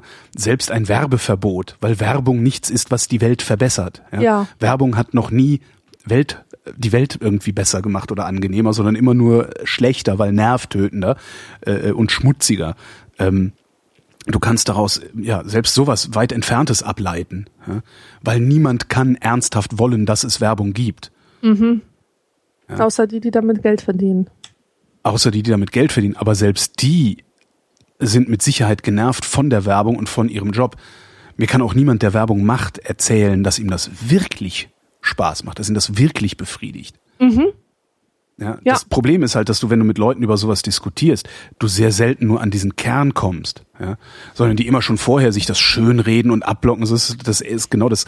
Ich nehme da als Beispiel auch immer, sprich mal mit Soldaten über ihren Job. Der, der, der Soldat hat genau zwei Aufgaben. Töten und getötet werden. Mhm. Was anderes hat der Soldat nicht zu tun. Alle anderen Sachen, die der macht, macht er halt, aber das hat nichts damit zu tun, dass er Soldat ist, sondern das ist eigentlich der Job von anderen Leuten. Brunnen bohren und Schulen bauen, das ist Sache des technischen Hilfswerks. Der Soldat ist eigentlich dazu da, das abzusichern. Mhm. Ja, dass man jetzt hingeht und sagt, okay, dann sichert er sich selber ab, weil einen Spaten bedienen kann er ja auch. Nicht, letztendlich ist der Kern des Jobs töten oder getötet werden. Ähm, und genauso ist das bei Werbern. Ich glaube, dass wenn du den, an, den, an, an den Kern kommst, werden die auch sagen, nein, eigentlich ist das scheiße, was wir hier machen und wir wissen das. Ja. Und das hast du bei allem. Ich glaube, die wenigsten sind wirklich so, dass sie sagen, nee, ich möchte das, also ich kann mir eine Welt vorstellen, die immer so ist, wie sie ist. Ich kann mir gerade eine Welt vorstellen, die so ist wie, ha, cool. Muss ich aber noch mal länger darüber nachdenken. Ich habe gerade gedacht, warst, warst du schon mal auf dem ähm, Chaos Communication Kongress? Mm, -mm. Ich kann mir eine Welt vorstellen, die so ist wie dieser Kongress. Also was das, meinst du damit? Ähm, dieses, das, das, das ist sehr freundlich, sehr respektvoll, ähm, sehr integrativ. Da wird halt, das wird halt wirklich kaum jemand außen vor gelassen. Die wenigen Arschlöcher, die da rumrennen, werden sehr gut eingehegt. Ja, also das ist, ist wirklich sehr interessant. Äh, und gleichzeitig sind da also du willst keine Welt, in der Nerds regieren, ja? Man will nicht von Nerds regiert werden, um, um, um keinen Preis. Dann lieber irgendeine Diktatur oder so. Ja? Aber weil eine Nerdregierung wäre auch eine Diktatur, nur halt eine technokratische und das ist noch schlimmer, glaube ich, als eine, ja. äh, die auf, auf äh, persönlichen Präferenzen beruht. Ähm, jetzt ist auf dem Kongress laufen aber genug Leute rum, die verstanden haben, dass eine Technokratie nicht die beste Lösung ist, um eine Gesellschaft zu steuern. Äh, also die, diese Mischung, die ich da getroffen habe in den letzten Jahren, ist tatsächlich so, dass ich mir vorstellen könnte, dass eine Welt, die aus dieser Mischung besteht, eine sehr gute Welt wäre. Oder was heißt er doch aus dieser Mischung, aus dieser, aus dieser Haltung, die am, spätestens am Ende der Veranstaltung jeder sich ein bisschen zu eigen gemacht hat. Interessant. Sehr interessant. Über Geschlechterverteilung und so müssen wir dann noch reden, weil da rennen zu, viele, zu wenige Mädchen rum. Das ist ein bisschen, bisschen anstrengend. Nein, aber ich bleibe mit meinem Imperativ, würde ich bei Kant bleiben. Machst du mit? Ja, ich mach mit. Ich mach mit, wir müssen uns ja darauf einigen, Stimmt, weil wir wenn wir uns nicht einigen. einigen, funktioniert's nicht. Genau, nee, Kant. Also ich finde Kant gut und dann aber auch wirklich, also wirklich, wie nennt man das denn? Konsequent. Und nicht mit irgendwelchen Schlupflöchern und so. Ja, Sondern- da würde ich dann aber wieder abspringen. Warum? Also, Weil- oder womit? Ja, genau damit. Wenn du das mit dem Kant konsequent meinst, dann sagst du ja, es ist äh, in keinem Fall richtig zu lügen. Falsch. Es ist in dem Fall richtig zu lügen, wo ich nicht will, dass die Art und Weise oder das Thema, über das ich die Wahrheit sage, allgemeines Gesetz wird. Wenn Ah, jemand bei mir okay. klingelt und sagt, bei, du, bei dir ist jemand, den ich umbringen will, sage ich, ich bin der Meinung, niemand sollte von jemand anderem umgebracht werden. Das ist ja erstmal mein Prinzip. Mein Prinzip ist, niemand bringt den anderen um. Wenn Ja. du jetzt trotzdem kommst, verstößt du gegen dieses Prinzip. Also Okay. werde ich dir nicht sagen, wie du das tun kannst. Also hast du aber auch ein, ähm, ein, ein, ähm, eine Hierarchie der Prinzipien. Also es ist wichtiger, jemanden nicht zu töten, als nicht zu lügen. Ja, es ist wichtiger, meine, ja, in dem Fall ja. Ja, Es ist, es ist halt wichtiger, weil in einer Welt, in der gelegentlich gelogen wird, um ein anderes Leben zu schützen, möchte ich leben. In einer Welt, in der nicht gelogen wird, auch dann nicht, wenn ein anderes Leben dadurch äh, ausgelöscht wird, möchte ich nicht leben. ja, Das heißt, ich prüfe ja immer auf, darum sagt er, von der du zugleich annehmen kannst, dass es allgemeines Gesetz werde. Ähm, ich muss es halt immer daran überprüfen, ob ich will, dass es immer so ist oder gar nicht. Das ist halt, und da wäre ich dann beim Kant. Ja. Der Martin fragt, sehr schöne Frage. Glaubt ihr, dass es solche größenwahnsinnigen Bösewichte wie in den James Bond Filmen tatsächlich gibt? ganz ehrlich, Ja. ich habe noch nie einen James Bond Film gesehen. Oh, nicht? Mach mal, das könnte dir Spaß machen, weil das auch sehr viel, das ist viel Popkultur. Also die, abgesehen von der, vom, vom Haupthandlungsstrang in diesen Bond-Filmen passiert sehr, sehr viel Popkultur. Ähm, und gerade in den älteren, wenn du so 60er Jahre, 70er, 80er Jahre, die Autos, die da rumfahren, die Plakate, die geklebt sind, die Getränke, die getrunken werden, also sowas, das ist, die Geschichten sind mittlerweile total scheiße, ja, und auch extrem langsam erzählt. Also Filme aus den 60ern, da schläfst du ja ein bei, so als, als moderner Mensch. Aber alles, was da so im Hintergrund passiert, finde ich super spannend. Ja, da hast du recht, sowas könnte mir gefallen, aber ich glaube nicht, dass ich es ertragen würde, dieses Geschlechterverhältnis dort präsentiert zu bekommen. Ach so. Ja, aber das ist doch so eine Karikatur. Ja, total, aber es war ja nicht so gedacht, als es in den 60ern. Das stimmt. ähm, es gibt, oder? es gibt Bond-Filme, ist in halt- denen, es gibt Bond-Filme, in denen prügelt er die Information aus einer Frau raus. Das müsstest du dir heute mal vorstellen. Echt? Ja. Was Krass. interessant ist, aber warum sollte man eigentlich Informationen nicht aus einer Frau rausprügeln? Aus Männern prügelt man sie ja auch raus. Das heißt, heute wäre es wahrscheinlich so, dass du die Frau aus denselben Gründen verdrischst, wie du den Mann verdrischst, nämlich weil du die Information willst. Damals hast du sie verdroschen, weil sie sowieso verdroschen gehört. Ja, Ne? genau. ja. Aber wenn du es heute tun würdest, hättest du sofort äh, äh, hier die Hashtag-Aktivisten wieder am Hals. Ne? ja. Also ein interessanter Lackmustest für diese Szene und ein Lackmustest für diese Szene. Aber zurück Ich- zur ja, Frage. zurück Glaubst zur du, dass es diese Bösewichte, ich weiß noch Ich- nicht mal, wie so ein klassischer Bond-Bösewicht aussieht, also müsstest du mich da wahrscheinlich den, den, der. Klassiker ist halt, äh, wie heißt der? Ich glaube, Titus Ferdinand Blofeld, äh, im Rollstuhl sitzend, eine äh, weiße Angora-Katze kraulend ähm. Mhm. und die Weltherrschaft an sich reichend. Also, so weißt du, Kraul. Nun, Mr. Bond, gespielt von Gerd Fröbe. Teilweise, also in einem Film ist ist es Gerd Fröbe, glaube ich, gewesen. Oder war Gerd Fröbe war Goldfinger. Ja, stimmt. Nun, Mr. Bond, welche Stadt sollen wir zuerst vernichten? Paris? Rom? Nein, Mr. Bond, London. Und dann richtet er den Todesstrahlenlaser auf London. Ähm, geile Figuren, ich finde die super. Ich glaube, dass es solche größenwahnsinnigen Bösewichte tatsächlich gibt. Ich glaube auch, dass die sehr, sehr aktiv sind auf der Welt. Das äh, ne, organisierte Verbrechen, russische Oligarchen, was es da so Ja. gibt. Äh, ich glaube allerdings auch, dass sie nicht so viel labern. Ja, weil Film, also Superschurken im Film labern ja immer. Das müssen die, damit der Held überhaupt noch eine Chance hat, eine Exit-Strategie zu finden. Ja. Äh, die größenwahnsinnigen Bösewichte von heute, die labern halt nicht, sondern die machen. Die machen das einfach. Ja? Äh, äh, Baby Dog, Haiti. Pff, Dem war das halt scheißegal. Der hat halt nicht gesagt, so, und jetzt wirst dein, wird dein letztes Stündchen geschlagen haben, während ich dir unvorstellbare Schmerzen bereite, die nix. Was willst du? Halt die Fresse. Bam. Weg. Also ich glaube, dass diese, diese Bösewichte, die, die gibt es, ich glaube, es gibt davon sehr viele. Ähm, die machen nur wenig Federlesens und nicht wie in den Filmen. Mhm. Ja. Und sie machen es, glaube ich, auch ein bisschen subtiler. Und sie machen es nicht zu ihrer Lebensaufgabe, weil das Wesen der organisierten Kriminalität ja zu sein scheint, habe ich jetzt halt schon häufiger mal gelesen in, an, in irgendwelchen anderen Abwandlungen, zu sein scheint, aus der Gosse rauszuwollen. Und zwar so schnell wie möglich. Das heißt, es wird viel Drecksgeld gesammelt und das dann aber legalisiert, indem es in ähm, legale Geschäfte investiert wird. Immobilien, was weiß ich. Also das, hat mir, das fand ich auch ganz interessant. Das war eine interessante Anekdote. Ich habe einen Kumpel bei der Kriminalpolizei hier in Berlin.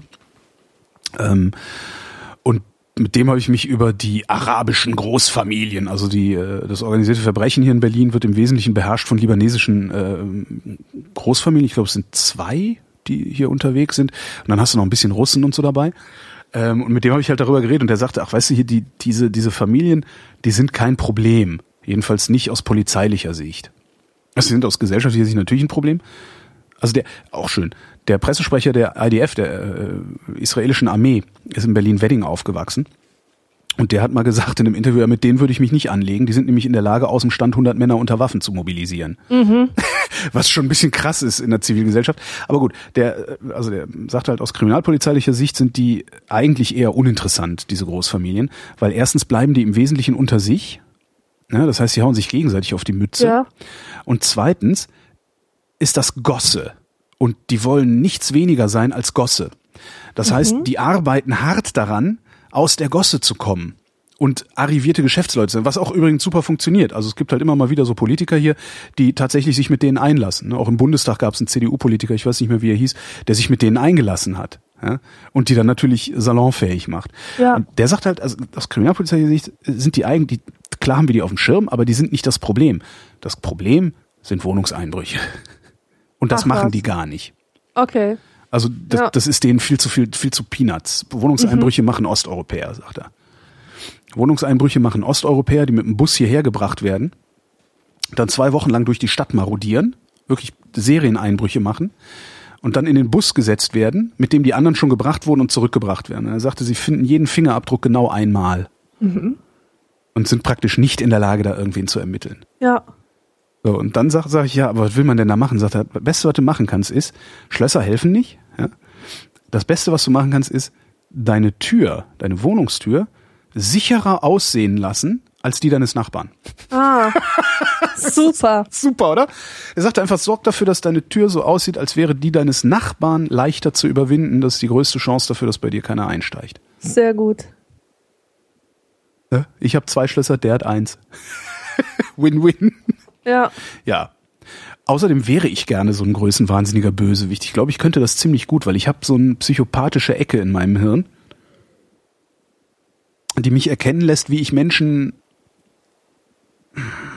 vernichten kann oder oder ne, wie ich Menschen manipulieren könnte, wenn ich Das wollte. ist ja furchtbar. Das ist ganz furchtbar und ich erwische mich gelegentlich dabei, ähm, solche Sachen, also das als Gedankenexperiment laufen zu lassen. Weißt du, ich einfach denke, ah ja, ich weiß genau, was dein Problem ist und wenn ich dich da packen würde, dann würdest du mir gehören. Das ist halt so, wo ich dann immer denke, Aber du oh zeigst Gott, oh Gott. wahre Macht, indem du sie nicht einsetzt, obwohl du sie hast. aber die zivilisatorische Kruste ist halt sehr Ja. dünn. Na, und ich begebe mich halt nicht in machtvolle Positionen. Das ist auch sowas. Äh, Vielleicht ist das ein Schutzmechanismus, der bei mir automatisch irgendwie gekommen ist mal. Also ich bin halt nicht Chef und ich will das auch gar nicht sein. Ja. Tom fragt, hattet ihr schon Geschlechtsverkehr? Hallo? Naja, es gibt genug Leute in unserem Alter, die das nicht hatten. Das darf man, das, äh, ja. Nächste Frage. Ah, es geht ihn nichts an. Verstehe. Stimmt, es geht ihn Scheißdreck an. Was ist denn das für eine pubertäre gibt- Frage? Also bitte. Findest du? Also ich kenne genug Leute in meinem, also was kennen im persönlichen Umfeld glaube ich nicht, aber ich habe schon genug Menschen in meinem Alter kennengelernt, die noch keinen Geschlechtsverkehr hatten. Ja, Und aber das glaube, ist das keine ist Frage, die man der, ja, das ist kein, das ist aber keine Frage, die man der Vrindheit stellt. Na gut, das ist keine Frage, die man der Vrindheit stellt. Ganz im Gegensatz zur ähm, Frage von Patrick. Berge oder Meer? Ähm, Beides. Beides zusammen. Okay. Aber Berge, ich finde Berge so gruselig. Die wecken wirklich bei mir allergrößtes Unbehagen. Hui. Bei mir nur, weil man hochlaufen muss und ich das anstrengend finde. Und weil ähm, grundsätzlich, es scheint so eine Gesetzmäßigkeit zu sein, wenn man mit mehreren den Berg hochgeht, ab zwei ist bei mir mehrere, ist mindestens einer dabei, der allen anderen was beweisen will. Ja, das heißt, du hast immer jemanden dabei, der äh, ein bisschen fitter ist als du selbst oder sowas und dich das auch spüren lässt. Mhm. Das ist so meine Erfahrung mit Bergen und Berge hochlaufen. Darum mache ich das auch wahrscheinlich nicht so gerne. Ähm, wenn ich wählen muss, mehr. Ja, ich auch. Definitiv mehr. Ansonsten beides finde ich gut. Also Meer vorne und Berge im Hinterland. Athen, so Großstadt, Meer und Berge. Eigentlich geil. Ja, herrlich. oh, Entschuldigung. Ich hab, einmal habe ich die Hust- und Schneuz- und Räuspertaste vergessen. Als nächstes fragt Frauke, endlich mal wieder ein Mädchen. Ist es eurer Meinung nach in Ordnung, als Psychologe selber in einer Therapie zu sein? Ärzte bekommen ja beispielsweise auch die Grippe. Absolut in Ordnung ist das. Ich ja, habe sogar nichts anderes, nichts anderes gehört als genau das, dass eigentlich jeder Psychologe einen Psychologen braucht, weil jemand, der den ganzen Tag mit den Traumata anderer Leute bombardiert wird, auch entsprechend ähm, ähm, Ventil, Ventilbedarf hat. Hm. Ja, also klar. Und, Man nennt das ähm, Supervision und äh, ich hoffe auch sehr, dass es das gibt. Was ich halt ja. ein bisschen seltsam fände, wäre, wenn mein Verhaltenstherapeut bei einem Psychoanalytiker in Behandlung wäre, weil oh. das ein Hinweis darauf ist, dass er einen Schuss nicht gehört hat. Ja, also ja, würde ich genau. da wahrscheinlich woanders hingehen. Aber so prinzipiell, ja. Am geilsten finde ich immer, wie, wie die Leute, die, die äh, bei einem Psychoanalytiker sind, davon schwärmen und dann sagen, es ist so toll, ich bin da schon seit acht Jahren. Genau. So geil. Und da zitiere ich dann immer Karl Kraus. Die Psychoanalyse ist jene Geisteskrankheit, für deren Heilung sie sich hält. Ja, genau. Nee, Therapie sie sich hält, hat er gesagt. Ja. Ja, nee, aber grundsätzlich ich, würde ich auch davon ausgehen, dass, dass der das macht, weil äh, ganz ohne geht's halt auch, glaube ich, nicht. Ja.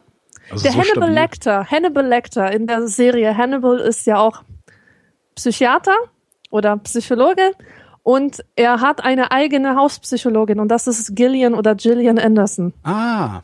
Ganz wunderbare Frau. Hab ich noch nie Serie. geguckt. Ja, ich meine ja auch nur. Also zum Thema. Zum Thema. Nächste Frage von Roman.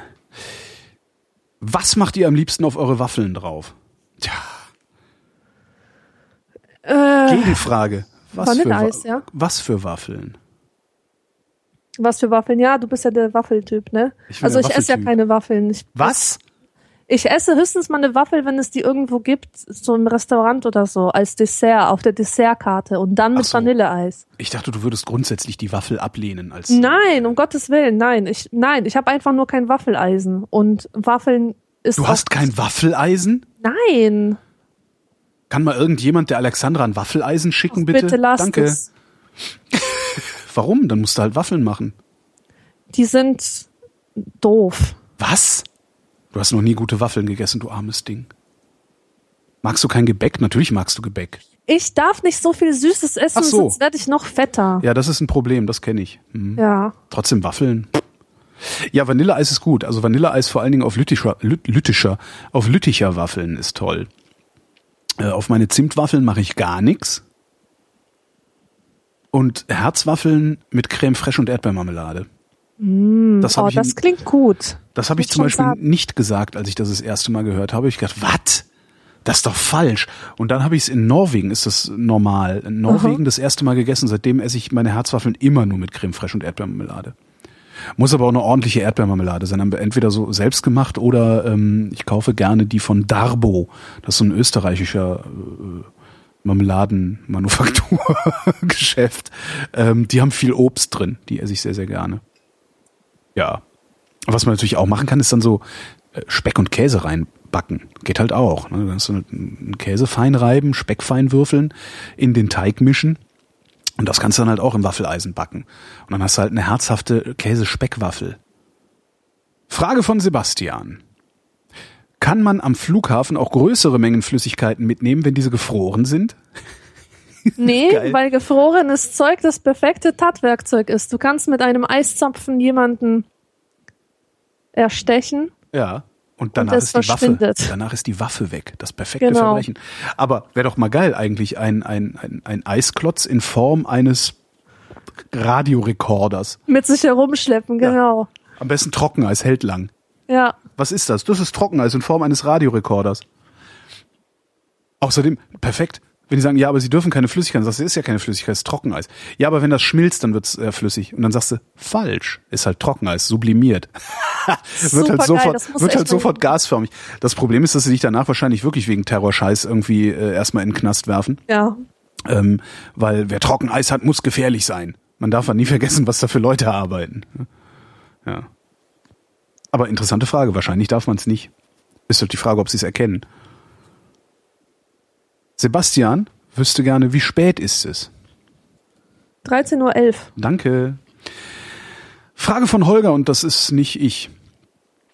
Oh, die geht anscheinend an mich. Angenommen, Radio 1 oder der Deutschlandfunk oder Deutschlandradio würden dir eine tägliche Sendung anbieten, die dir vom Konzept her absolut zusagt und dein monatliches Auskommen sehr gut abdeckt. Würden diese Sender das tun, wäre das genau so. Also das ist mit dem Auskommen. Die Bedingung wäre allerdings, dass du das Podcasten und sämtliche anderen Aktivitäten und Jobs einstellst, um genügend Zeit zu haben. Würdest du das Angebot annehmen? Exklusivität. Ja, würde ich. Aber das steht außer Frage, weil für Exklusivität würde ich Bedingungen diktieren, ähm, die vertraglich festgehalten werden müssen. Das sind Bedingungen, die ein solcher Sender, ähm, zumindest ein öffentlich-rechtlicher, nicht erfüllen kann. Und das ist Freiheit. Nee, das ist zum Beispiel, ähm, ein, das ist ein, ein fester Vertrag mit einem festen Honorar, also ein fixes Jahreshonorar, garantiert über mehrere Jahre. Egal, ob ich on air bin oder ob nicht. Also praktisch so wie Vorstandsvorsitzende von Unternehmen, die die Ja. Karre in den Dreck fahren und dann hinterher noch drei Jahre weiter ihre Kohle kriegen. Also sowas zum Beispiel. Also wenn, wenn so ein Sender das machen würde, würde ich sagen, ja, können wir machen. Dafür, ich lasse alle anderen Jobs sausen. Auch mein Hobby. Also ich könnte, also ich, was ich versuchen würde, ist zu sagen, naja, als, als Hobby würde ich jetzt noch podcasten und dann wenigstens Vrindheit machen oder so. Ähm, aber wenn ich alles bleiben lassen müsste, dann würde ich mindestens einen Fünfjahresvertrag haben wollen, ähm, was sie schon mal nicht erfüllen würden, äh, zu einer garantierten Summe über, über die fünf Jahre, egal was ich mache, äh, die sie auch nicht bereit wären zu zahlen. Also das ist auszuschließen. Die Summe kann ich auch sagen. Spontan würde ich sagen, sind das über die fünf Jahre. Ja, anders, spontan sage ich mal, also Exklusivität über fünf Jahre, äh, 200.000 im Jahr. Mhm. So, dann können wir, da, da können wir dann anfangen zu reden. Das ist jetzt nicht so, noch nicht mal ansatzweise so, dass ich mit allem, was ich tue, selbst wenn ich mich komplett aufreibe, äh, 200.000 Euro im Jahr verdienen würde. Aber die Option, nichts anderes mehr machen zu können, die ist mir so viel wert. Was würdest du kosten? Ich? Hm? Was ist dein Preis? Boah, keine Ahnung. Ich fühle mich gerade sehr krank. Nächste Frage Okay, bitte. eine Packung, für eine Packung Aspirin tut die alles. Manuel fragt, schon wieder an mich. Ich höre gerade die alten Chaos-Radio-Folgen. Du hast erzählt, dass du dir ein T-Easy 520 für 250 Mark gekauft hast. Mark. Mark, das Ja. ist richtig lang. Ja, das war super. Das ist, ich glaube, das war das. Das ist, glaube ich, ein ISDN-Telefon. Und äh, das sollte eigentlich irgendwie 600 kosten oder irgendwie sowas. Und ähm, ich bin so in den Telekom-Laden reingelaufen, da hatten die ein falsches Preisschild dran kleben. Hab ich gesagt, oh, das hätte ich gern. Und dann wollten die mir ganz viel Geld dafür abknüpfen. Da steht 250. Und dann habe ich das für so billig gekriegt. Super. Er schreibt, ich habe diverse andere 12 bis 15 Jahre alte Telefone der T-Sinus-Reihe. Alle funktionieren noch immer problemlos und haben ein sehr zeitloses Design. Daher meine Frage, hast du deins noch? Ja, in einem Karton, aber nicht mehr in Benutzung. Das ist eh, wie lange Telefone halten, ist echt krass, oder? Haben deine Eltern auch noch das alte Telefon von damals darum stehen? Nee, weil mein Vater ein Technik-Nerd ist ein bisschen Ah. und der hat gerne immer was Neues. Ähm, aber ja, bei Telefone halten wirklich lange. Also ich kenne viele Leute, die noch mit, mit, mit so einem alten Handy von 1997 telefonieren. Ja, das ist Weißt du, mit verrückt. so einem Nokia. Das finde also- ich auch echt faszinierend, ja. Ja, Naja, aber es reicht ja eigentlich auch, wenn du wirklich nur telefonierst. mhm. Was willst du da mehr? Dennis fragt, Team Borgia oder Team Medici? Da musst du mir jetzt aushelfen. Team Medici, weil über die Bor Borgia, Borgia, Borgia, keine Ahnung, wie man die ausspricht, über die ähm, weiß ich nix. Ach doch, äh, Und- Lucrezia Borgia, die, äh, diese Giftmörderin, ne? Oh, das war das Aber- nicht mal das weiß ich. Ich weiß nur, dass die aus Spanien sind. Das ist eine, ein, ein spanisches Adelsgeschlecht. Die Borgia? Ja. Ah, Und die Medici, die sind mit der Stadt Florenz sehr eng verbandelt. Okay, Medici. mag ich sie. Ja. das ist ja auch eine blöde Frage. Kunstmäzenen. Also Florenz ist deswegen so wunderbar, weil diese Herren, weil bei denen das Geld locker saß. Schwein gehabt. Also nicht so wie bei heutigen Wohlhabenden. Äh, wer ist denn hier? Jemand ohne Namen. Ich hasse sowas. Space steht oben im Absender. Kennt ihr die Serie Person of Interest? Ja. Und du? Nein. Wenn Nein. ja, wie findet ihr sie? Super. Und ist das was mit äh, Agenten 50er Jahre USA? Ist es das? Nee, das ist was mit Agenten 2000er, äh, Agenten 21. Jahrhundert New Ah. York. Okay. Nee, kenne ich nicht. Ja. Ich liebe ja diese Videoüberwachungskamera. Okay, wenn du das nicht kennst, dann brauchen wir da nicht lange drüber zu reden. Es ist eine sehr spannende Serie, die sehr viel Spaß macht, weil sie, ähm, also sie ist recht brutal. Also es wird immer, werden immer extrem viele Leute zusammengeschlagen und umgenietet und so. Aber am Ende verlieren immer die Arschlöcher. Immer. Und das ist total klasse. Ja. Also kann ich empfehlen. Ist schönes Popcorn-Kino. Also Popcorn-Serien-Kino. Äh, Marcel fragt. Warum steht auf Duschbad, Shampoo und so weiter immer dermatologisch getestet? Es steht aber nie dabei, was bei dem Test rausgekommen ist. Warum Ja. steht ja, Super. Sehr Ja. gute Beobachtung. Das ist einfach mir ganz normale genauso. Kundenverarsche. ja. Äh, also es soll einfach nur heißen, dies ist keine Creme, die deine Oma vor 100 Jahren angerührt hat, die mittlerweile verschimmelt ist und dir Ausschlag auf dem Gesicht macht. Es gibt ja sogar Sachen, da steht nicht dermatologisch getestet drauf, sondern dermatologisch bestätigt. Wo ich dann Aha. auch immer denke, das ist halt auch, äh, Entschuldigung, sind Sie Dermatologe? Ja. Ist das hier Creme? Ja. Danke. Das ist halt dermatologisch bestätigte Creme. Ne?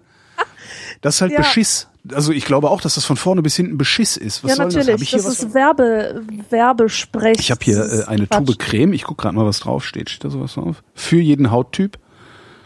Mhm, mhm, steht nicht drauf. Kein Beschiss. Hm. Aldi, weißt du? Mhm. Aldi, bei Aldi haben sie nicht genug, das ist denen zu teuer, noch irgendwie einen Dermatologen dafür zu bezahlen, dass er sagt, ja, das ist Melkfett. Ja, ja, dermatologisch getestet. Stimmt. Martin fragt, was ist eine Klappenbroschur und wozu ist sie gut? Ja, das ist eine Frage an mich, ne? Hm, Also ich An mich jedenfalls nicht. antworten. Ja. also, es gibt so eine komische Hierarchie der Buchwertigkeiten. Mhm. Also Taschenbuch, das ist ganz, ganz schlecht. Das ist das niedrigste so. Steht doch dasselbe drin. Ja, aber trotzdem, es gibt, es gibt diese Buchwertigkeit. Mhm. Ähm, Taschenbuch ist halt für, für das große Volk, Mhm. äh, für, für, das sind so wahnsinnig hohe Auflagen, wahnsinnig niedrige Qualität Mhm. meistens. Dafür steht es. Hardcover ist hochwertig und Klappbroschur ist genau in der Mitte von beiden. Taschenbuch, Ah! der Preis ähm, für ein Taschenbuch beträgt 10 Euro, kann man so sagen, ne? Mhm. Bei einer, ähm, Klappbroschur sind es Hardcover, 15 und Genau. Einband Und ist Hardcover 22. 20, Ja. 20 bis 25 Ja. Euro, ganz genau. Und die Klappbroschur sieht so aus, du hast einfach einen, ähm, einen Umschlag, der ein bisschen fester ist als bei einem Taschenbuch. Außerdem hat er solche Klappen, deswegen Klappbroschur. Ah. Diese Klappen gehen nach innen. Da steht halt so der Klappentext drin. Genau. Und das Papier in einer Klappbroschur ist auch wertiger als in einem Taschenbuch. Ach, das Im ist Grunde nicht ist es ein. Hardcover, so ein bisschen downgetuned durch, durch den Umschlag, der weich ist. Hm. wieder was gelernt. Ja. Frage von Sebastian. Stellt euch vor, ihr wäret alt und man würde euer Leben verfilmen. Hatten wir sowas nicht schon mal? Welche Schauspielerin bzw. welchen Schauspieler würdet ihr euch für die jeweilige Rolle im jetzigen Alter wünschen? Also wer sollte einen 46 Jahre alten Holger Klein und eine du musst jetzt- 34 34-jährige äh, Alexandra Tobor spielen? Also die 34-jährige Alexandra What's Her Face äh, wird von Maggie Gyllenhaal gespielt. Äh, die muss ich googeln, die kenne ich nicht. Wer ist denn das? Ist eine Schauspielerin. Ja, das ist mir klar, weil danach war ja gefragt, aber woher kennt ihr ich die kennen? Äh, Secretary? Nee, Mary Gilmore. okay. Ja, doch, die sieht lustig aus. Ja, das kann ich mir vorstellen. Also spontan würde ich sagen, ja, bast. Wer ja, ich werde total oft mit der verglichen. Ah ja. Ähm, also, ich kenne ja ich ein bisschen weniger wiege, sehe ich so aus wie sie. Ich, ich kenne ja keine Schauspieler. Ich weiß aber nicht, wie die heißen alle. Ich überlege gerade. Hm. Ich glaube, ich scheitere gerade an dieser Frage. Wer könnte einen 46-jährigen Holger spielen? Götz George. Nein. Naja, nee, der ist ja alt. Boah.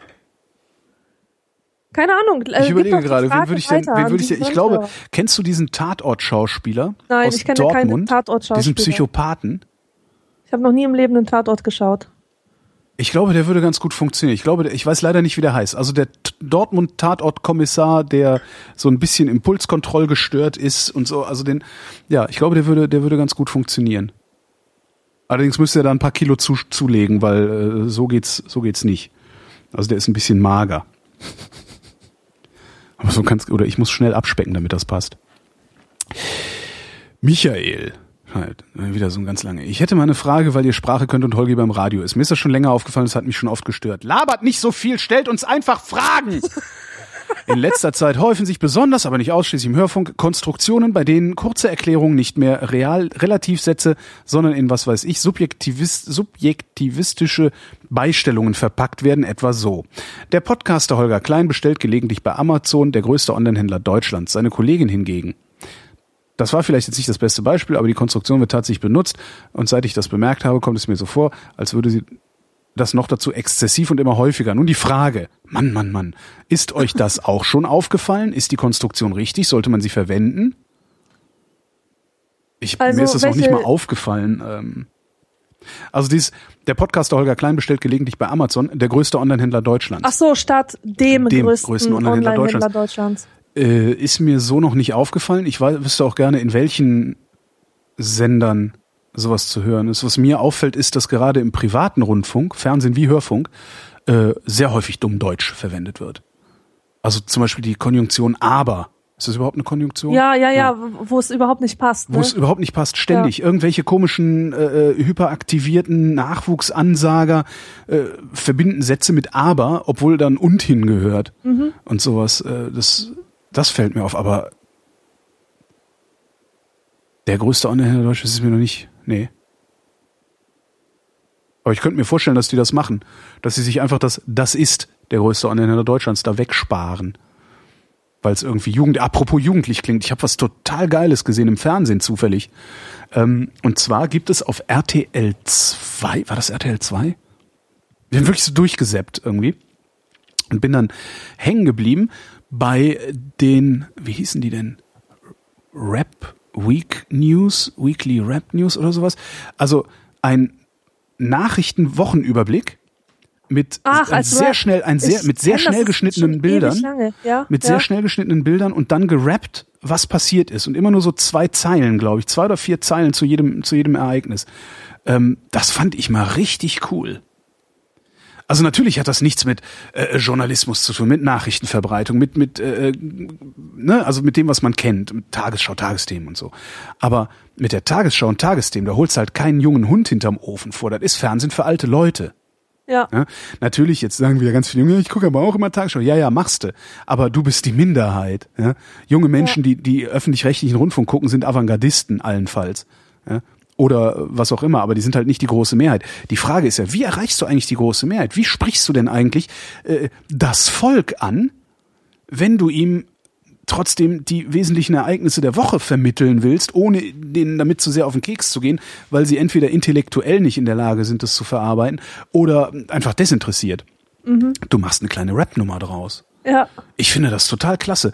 Du hast die richtigen Bilder, also du hast keine Text-Bildschere, sondern es ist richtig dicht beieinander und hast dann in, ich habe leider nur so 30, 40 Sekunden davon mitgekriegt, keine Ahnung, wie lang das läuft, und hast dann aber innerhalb kürzester Zeit einfach einen Wochenrückblick reingedrückt gekriegt. Und der ist, unterstelle ich jetzt mal, so wenig belastend, dass du ihn nicht wegklickst. Und er ist gleichzeitig aber so ein guter Teaser, dass wenn dich irgendwas davon interessiert, du möglicherweise nochmal irgendwo anders nachguckst, ein paar mehr Informationen zu kriegen. Mhm. Fand ich total cool. Also da war, da, ich habe erst gedacht, mal, wollt ihr mich verarschen? Und nach der dritten Nachricht oder sowas dachte ich, ah, clever. Ja. Da wüsste ich gerne, ich wüsste gerne mal, falls äh, in der geneigten Hörerschaft irgendjemand das kennt und jung ist, weil das richtet sich halt eindeutig an so eine pubertierende, äh, jung adoleszente Zielgruppe, äh, wie das bei euch ankommt. Würde mich echt Und das interessieren. ist ein amerikanisches Produkt, oder? Nein, das ist eine deutsche Crew, die das macht. Das sind zwei Ah, Deutsche, die da okay. rappen. Also das ist äh, Auf Deutsch dann auf auch. Deutsch dann auch. Ähm, das scheint, also die, die Jungs, die das machen, äh, waren dann hinterher auch im Abspann zu sehen, haben dann nur so erzählt, so was sie machen, so ja, wir rappen Nachrichten, tralalala. Also haben nochmal praktisch eine Selbsterklärung gerappt. Ähm, das sah halt, die sahen halt auch aus wie, im Grunde sah das aus, als wäre das ein Startup, das genau solche Nachrichtenproduktionen macht. Ich bin sehr begeistert davon. Kann natürlich auch sein, dass es ein Haufen Scheiße ist und für so alte Leute wie mich nur so aussieht, als würden junge Leute damit was anfangen können. Das ist halt immer das Problem dabei. Kommen wir zu einer Frage von Huch, äh, Verzeihung, Klick. Äh, so, Björn. Wenn es nun eine Frauenquote gibt, damit Frauen nicht mehr aufgrund ihres Geschlechts benachteiligt werden bei der Auswahl um Führungskräfte. Gibt, nun gibt es Studien, die behaupten, dass die meisten Führungskräfte über 1,80 sind. Sprich, je größer man ist, desto besser die Aufstiegschancen. Sollte es dann nicht auch eine Kleingewachsenenquote geben? Denn das bedeutet ja, dass man nur aufgrund seiner Größe weniger Chancen hat, befördert zu werden. Wahrscheinlich lässt sich bestimmt auch auf dicke Menschen, Ausländer oder oder oder adaptieren. Die Frage natürlich. ist, sollte Es es, nicht ja- auch? Hm? Ja, nein, sollte es nicht. Warum nicht? Ja, man muss, man muss einfach, ähm, naja, guck mal, du kannst ja nicht für jede Abweichung äh, eine Quote einführen. Du kannst auch eine, du, so könntest du auch eine Quote einführen für, ähm, also erstens, Geschlecht ist keine Abweichung, ja? Ja. Und, und auch keine, keine, also das ist, es gibt eine ganz einfache Hierarchieebene, wo das Geschlecht angesiedelt ist. Und dann kommen die ganzen Ausprägungen, die ganzen individuellen Ausprägungen. Und ähm, es gibt ganz bestimmt eine, man kann ganz bestimmt zeigen, dass Menschen mit einer tiefen Stimme mehr Erfolg haben als Leute mit einer piepsigen Stimme Ja. und so weiter, ja. Aber du kannst jetzt keine Quoten für die einführen, please. Aber Äh, warum nicht? Warum? Ich finde das ja auch. Also das ist, ne, so rein intuitiv ist das falsch. Eine kleinwüchsigen Quote ist falsch. Rein intuitiv finde ich eine Frauenquote richtig. Ja. Ich kann begründen, warum ich die richtig finde. Ich kann aber nicht so gut begründen, warum ich die Kleingewachsenenquote daneben falsch finde. Ich äh, komme, in meinem Hirn formiert sich eine Ahnung, warum ich die falsch finde. Aber formulieren könnte ich das im Moment noch nicht. Ja. Warum ist die falsch? Weil es ist doch auch eine strukturelle Benachteiligung. Ja, ist es das? Die Ähm, Frage, äh, die Frage so man- kann ich auch bei Frauen sollte- stellen. Man müsste, man müsste überhaupt erstmal herausfinden, Ja. ob es denn so wirklich so ist, dass ähm, also diese alte Welt der Männernetzwerke, ja, Mhm. da kann man ja ganz klar belegen, ähm, warum die keine Frauen befördern, weil die halt in ihren Old Men's Networks Ja. feststecken und das Leute Sein be- das fördern, Sein die so bestimmt sind das- wie sie. Das Sein bestimmt das Bewusstsein. Also das, Ja, genau. so. Das Ähm, erklärt es, ich finde, das erklärt es ein wenig äh, freundlicher und integrativer und nicht äh, ne, alte weiße Männer sind alle immer böse und müssen darum Ja, abgeschafft ja, werden. ja. Sondern das ist halt äh, das Sein bestimmt das Bewusstsein. Wenn du in einer Welt voller alter weißer Männer lebst, dann äh, ist deine Welt eine Welt voller alter weißer Männer und alles andere gehört halt nicht rein.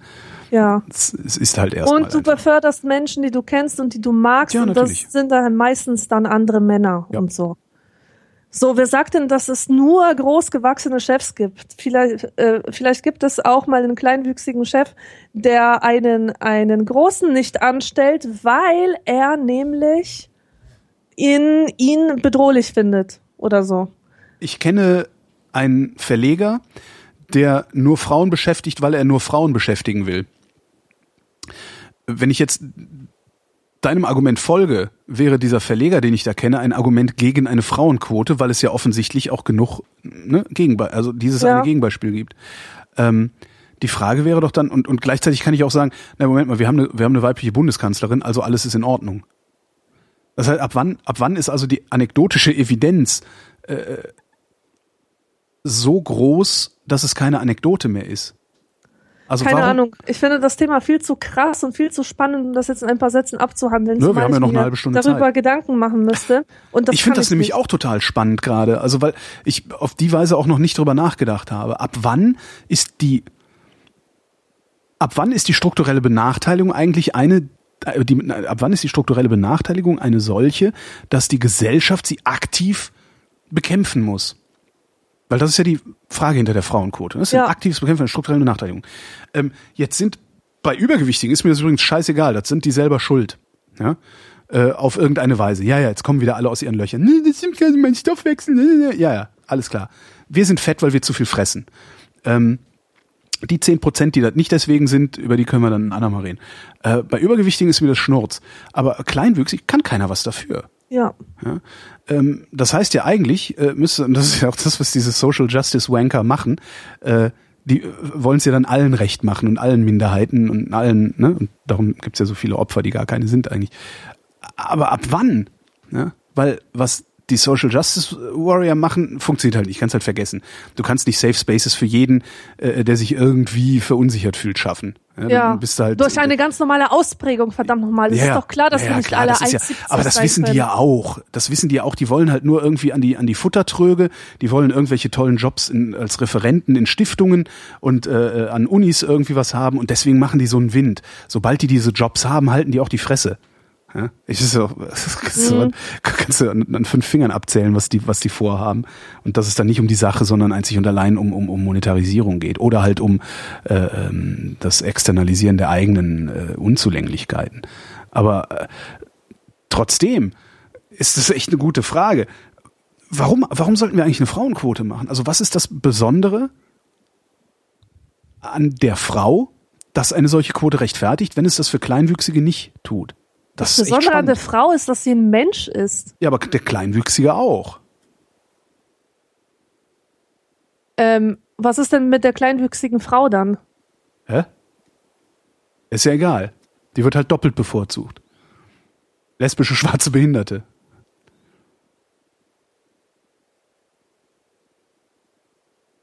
Also die Frau würde halt doppelt bevorzugt. Und in einer Welt, in der äh, ähm, 50-50 Führungskräfte wären, würden dann halt kleine, kleinwüchsige, kleingewachsene Frauen, Ja, aber kleingewachsene wie Männer soll man das überhaupt definieren? Wie soll man denn, weißt du, es ist ja leicht, äh, Frauen und Männer zu bestimmen, auch wenn jetzt natürlich welche sagen, nee, nee, Ja. Geschlecht ist Ja. Continuum. blablabla. Aber-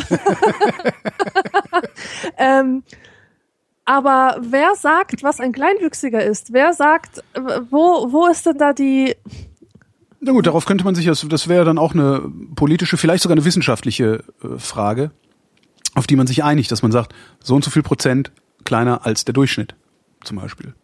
ah, der Durchschnitt, okay. Also das Ach, wäre überhaupt, wär das so ist ja gar nicht gesagt, dass es wirklich die Größe ist, die darauf Einfluss hat. Das ist ja nicht, dass die Größe ein, ein ähm, äh, dass die Größe darüber bestimmt, ob du den Job bekommst oder nicht. Es ist auch gar nicht gesagt, dass dein Geschlecht darüber bestimmt, ob du den Job bekommst oder nicht. Du kannst darüber aber mehr Aussagen treffen als über die Größe. Kann ich das wirklich? Ich, ich finde das spannend. Ich finde das sehr spannend. Ich finde das wirklich ein sehr spannendes Thema. Also es gibt auf jeden Fall keine, keine guten Antworten auf dieses Thema, bevor man sich nicht eingehend damit beschäftigt hat. Deswegen finde ich das gerade müßig und es strengt mich Echt? an.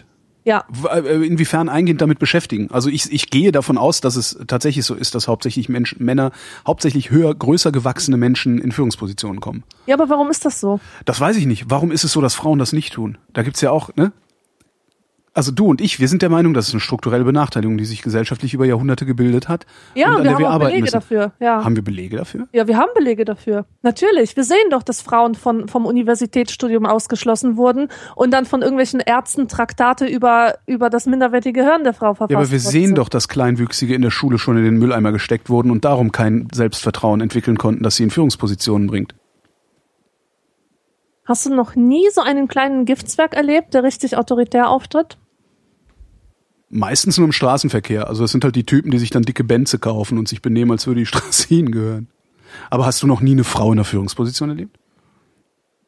Doch. Das ist, das ist interessant. Ich finde, ich finde das wirklich sehr, sehr spannend. Und es steht für mich außer Frage, dass wir, dass wir, äh, äh, dass wir Frauen, Frauen, also dass wir die Gleichberechtigung der Frau vorantreiben müssen. Steht für mich völlig außer Frage. Aber Warum steht für mich außer Frage, dass ich die Gleichberechtigung der zu kurzgewachsenen befördern sollte? Also die Frage ist eigentlich andersrum nicht, warum sollten wir die Frauen bevorzugen? Stellt sich mir nicht. Mir stellt sich Frage, warum, sollten, warum bevorzugen wir eigentlich die Kleinen nicht? Hm, da werde ich noch lange drüber nachdenken müssen. Vielen Dank, Björn. Ich mag das ja, wenn Leute so Sachen in mein Hirn tun, über die ich noch nicht nachgedacht habe. Terence fragt, der Terence heißt seltsamerweise sogar mit Nachnamen Hill. Äh, Terence fragt, wie stellt ihr euch die Zukunft vor? Also in 100 und in 1000 Jahren. Hm. Hm. Da habe ich letztens was Interessantes drüber gelesen. Da wird, das wird auch die nächste Folge in trockenen Büchern sein über die granulare Gesellschaft. Also über Digitalisierung geht es da und eine potenzielle Zukunftsvision, wie, wie sich das entwickeln könnte. Äh, granulare Gesellschaft, sagt ihr das was? Nee, aber ich kann es mir herleiten. Äh, also das ist halt so diese Auffassung, dass unsere Gesellschaft immer mehr zersetzt wird, zersetzt in viel kleinere Einheiten, ja. die erstmal neu organisiert werden müssen. Und in diesem Buch begegnete mir ein schöner Gedanke, nämlich ähm, von dem Satz, der Mensch ist das einzige Wesen, das. Dieser Satz wurde schon vor hunderten von Jahren formuliert und immer wieder musste er neu modifiziert werden, weil der Mensch nämlich ab irgendeinem Punkt nicht mehr das einzige Wesen war, das. Ja, sondern weil Maschinen bestimmte Aufgaben übernommen haben, von denen man damals meinte, nur Menschen könnten sie bewerkstelligen. Aber sind und, Maschinen Wesen? Ähm, sie sind auf jeden Fall Akteure. Akteure, ja mit denen wir kooperieren. Mhm. Und ähm, ich stelle mir die Zukunft tatsächlich so vor, oder eins, eins dieser Merkmale dieser Zukunft, dass der Mensch komplett sein Bild ändern wird, sein Selbstbild. Was ist der Mensch? So die Antwort auf die Frage, was ist der Mensch, wird eine fundamental andere Antwort sein als die, die wir heute geben oder die, die wir vor ähm, 20 Jahren gegeben haben.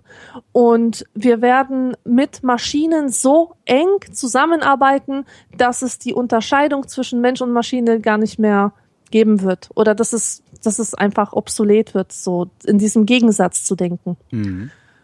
Ähm, ja, das ist alles, was ich dazu gerade zu sagen habe. Klingt cool. Kann ich auch noch lange, länger drüber nachdenken. Ich glaube, ja. dass die Zukunft in 100 Jahren so aussehen wird wie in den Romanen von Neil Stevenson. Ähm, interessanterweise ist da auch eine granulierte Gesellschaft beschrieben. Mhm. Ähm, äh, Snow Crash und Diamond Age heißen die beiden Bücher, die ich für wirklich prophetisch halte. Ähm, das ist, das sind Welten, in denen die Nationalstaaten zusammengebrochen sind, weil sie keine Steuern mehr eintreiben konnten. Mhm. Ne? Wie das geht, sehen wir. Also das haben wir bei, bei Bitcoin beispielsweise gesehen, äh, dass sowas zumindest strukturell möglich wäre. Äh, sie werden natürlich versuchen, das zu verhindern, dass du deine Geschäfte am Staat vorbei abwickelst, aber sie werden es nicht auf Dauer verhindern können. Ähm, es sei denn, sie machen einen Überwachungsstaat draus, da sind sie auf dem besten Weg gerade. Äh, das ist das eine. Also die Nationalstaaten sind zusammengebrochen. Stattdessen haben sich ähm, kleinere Einheiten gebildet, die genauso heißen, wie früher Staaten oder Städte hießen. Also es gibt weltweit irgendwie fünfmal Berlin äh, auf allen möglichen Kontinenten. Und in Berlin gilt ein bestimmtes Gesetz, ein bestimmtes Rechts, ein, die haben ein bestimmtes Recht. Das gilt aber nur in Berlin. In der, wie hießen die Dinger? Klave haben sie die genannt. In der Klave Berlin gilt ein bestimmtes Recht. Äh, in der Klave Singapur, die es auch siebenmal weltweit gibt, gilt ein anderes Recht. Dem hast du dich anzupassen, wenn du diese Klaven betrittst äh, und da lebst, was dir nicht unbedingt leicht gemacht wird, weil jede Klave auch ein bestimmtes Produkt sozusagen ist. Da gibt's halt eine Klave, da sind halt nur Tischler. Äh, dann gibt's eine, da sind halt nur, weiß ich nicht was, Fahrradreparateure oder so. Ähm, und das Einzige, was die Beziehung zwischen diesen Klaven, also auch zwischen den Individuen regelt, ist ein sehr, sehr rudimentäres Handelsrecht. Ja, Verträge sind einzuhalten, solche Sachen. Ähm, und das Brechen dieses Handelsrechts wird geahndet meistens damit, dass du die Todesstrafe über dich verhängt wird und zwar sehr schnell von so fliegenden Kommandos sozusagen. Die kommen dann und äh, nieten dich um. Und ich glaube, das ist eine sehr plausible Zukunft. Mhm. Vielleicht nicht mit der Todesstrafe, also nicht unmittelbar, dass du unmittelbar äh, ausgeschaltet wirst, aber letztendlich dir dann das Überleben verunmöglicht wird, sozusagen. Also ich glaube, also dieses, dieses, dieses Zerfallen in kleinere Einheiten, ich glaube, das wird passieren. Und diese kleineren Einheiten sind halt nicht mehr räumlich begrenzt und darum äh, mehrere Klaven, die Berlin heißen zum Beispiel. Mhm. Ja, und in tausend Jahren ich glaube nicht, dass wir in tausend Jahren noch existieren, ganz ehrlich. Ich sehe für die Menschheit keine Zukunft. Ich würde sogar sagen, dass es in 500 Jahren schon vorbei sein wird. Mhm. Ich denke schon, also das glaube ich schon, dass der Mensch, äh, äh, der wird weiter existieren. Das schon. Aber bestimmt nicht mit sieben Milliarden auf einem Planeten. Ja, eben. Also das nicht, ja. Also entweder mit 30 Milliarden auf einem Planeten oder mit 500.000 irgendwie, irgendwo. Aber ich denke schon, dass sich das irgendwie fortpflanzen wird. Ja, das kann sein, aber ich meine, die Welt, so wie wir sie heute kennen, noch, Nee. die ja schon total. Ach, die ist in beschissen 200 ist. Jahren schon im Arsch. Ja. Also die, Ja, genau. Die ist wahrscheinlich in 50 Jahren schon im Arsch. Also die, die ist, wahrscheinlich ist die so schnell im Eimer, dass wir noch hoffen können, dass wir es wenigstens, dass es wenigstens nicht mehr zu unseren Lebzeiten passiert. Ja. Ja, genau. Ja. Ja, ja. Also das wird auch, das wird auch noch ganz hässlich werden. Ich meine, was- wenn man alleine diese Sachen wie diese Flüchtlingsströme, die wir da gerade sehen, ja, ähm, wenn man da mal konsequent zu Ende denkt, was unsere nationalistischen Politiker fordern, Grenzen zumachen und so, dann wird das, das wird eine ganz furchtbare Welt, ja, Ja. Wo, wo, wo die Reichen auf die Armen schießen und zwar Ja. regelmäßig. Da kriegst du dann eine Chance, dich zu beweisen, so, darfst einmal vorsprechen, um nach Europa einzureisen. Wenn das abgelehnt wird, wirst du halt wieder rausgeschickt und stehst dann vor der Tür. Und wenn du dann versuchst, trotzdem reinzukommen, wirst du erschossen. Da kommen wir hin. Da bin ich fest von überzeugt. Ja. Sven fragt, wie steht ihr zur E-Zigarette? Lächerlich. Gipfel der. Peinlichkeit. Absolut. Also wirklich. Absolut. Ja. Das, Das ist der Gipfel der Peinlichkeit, ja. Keine andere Frage. Ja, jetzt kommen natürlich die ganzen Raucher und sagen, ja, aber dadurch inhaliere ich nicht mehr so viel Rauch und rauche keine Zigaretten mehr und das ist dann letztendlich gesünder.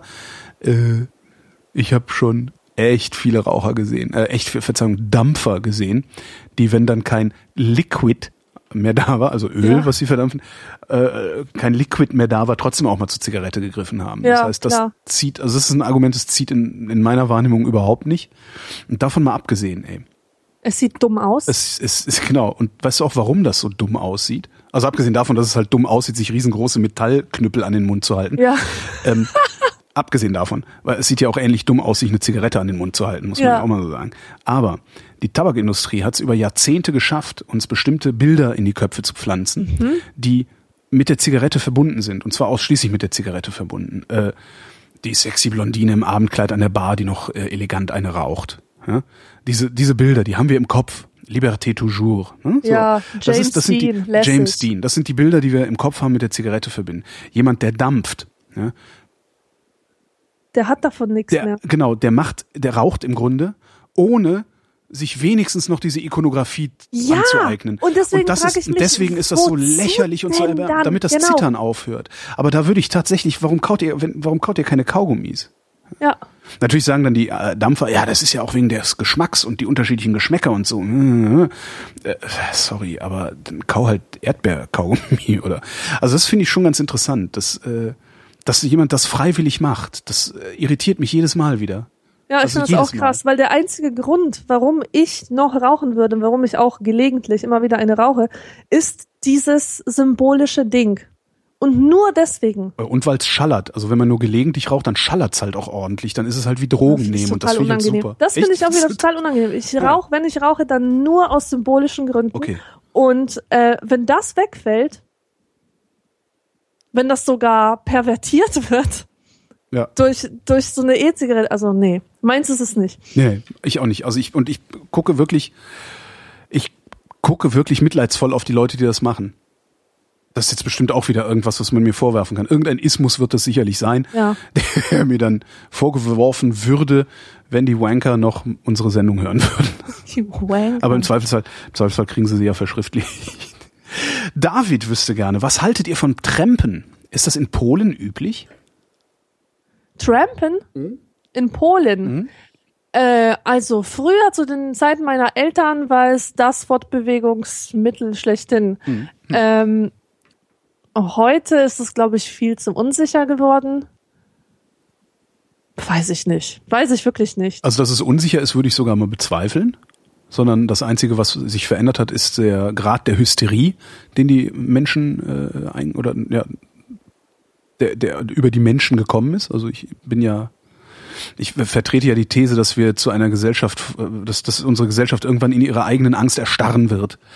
Ähm, ja, aber die Leute tun es nicht mehr, weil sie halt diese Angst haben. Ja, genau, weil, weil diese Angst aber auch geschürt wird. Ähm, es ist ja nicht so, dass mehr Verbrechen passieren. Ne? Ja. Also es passieren mehr so äh, Raub, Wohnungseinbrüche und sowas, ja. Aber gerade dieses äh, äh, Vergewaltigung, Mord, Tralala, also diese Sachen, vor denen dann gewarnt wird, ja, die passieren gar nicht so, so viel mehr als vor 30 Jahren. Mhm. Sogar weniger. Also wir haben weniger Morde, jedenfalls ist mein letzter Stand. Ähm, trotzdem werden wir immer ängstlicher, trotzdem haben wir immer mehr Angst vor Leuten, die, die äh, äh, komisch verschlagen an der Ecke stehen oder sowas. Mhm. Ne? Ähm, dann könnten wir jetzt diese Fahrradhelm-Diskussion wieder aufmachen. Letztens auf dem Spielplatz ein Kind mit Helm auf dem Klettergerüst gesehen. Ja? Äh, also das, das wird halt immer absurder. Was? Ja, ja, ja, ja. Das wird halt, das, das. Ich, oh ja. Mann. Das, ja. Äh, egal.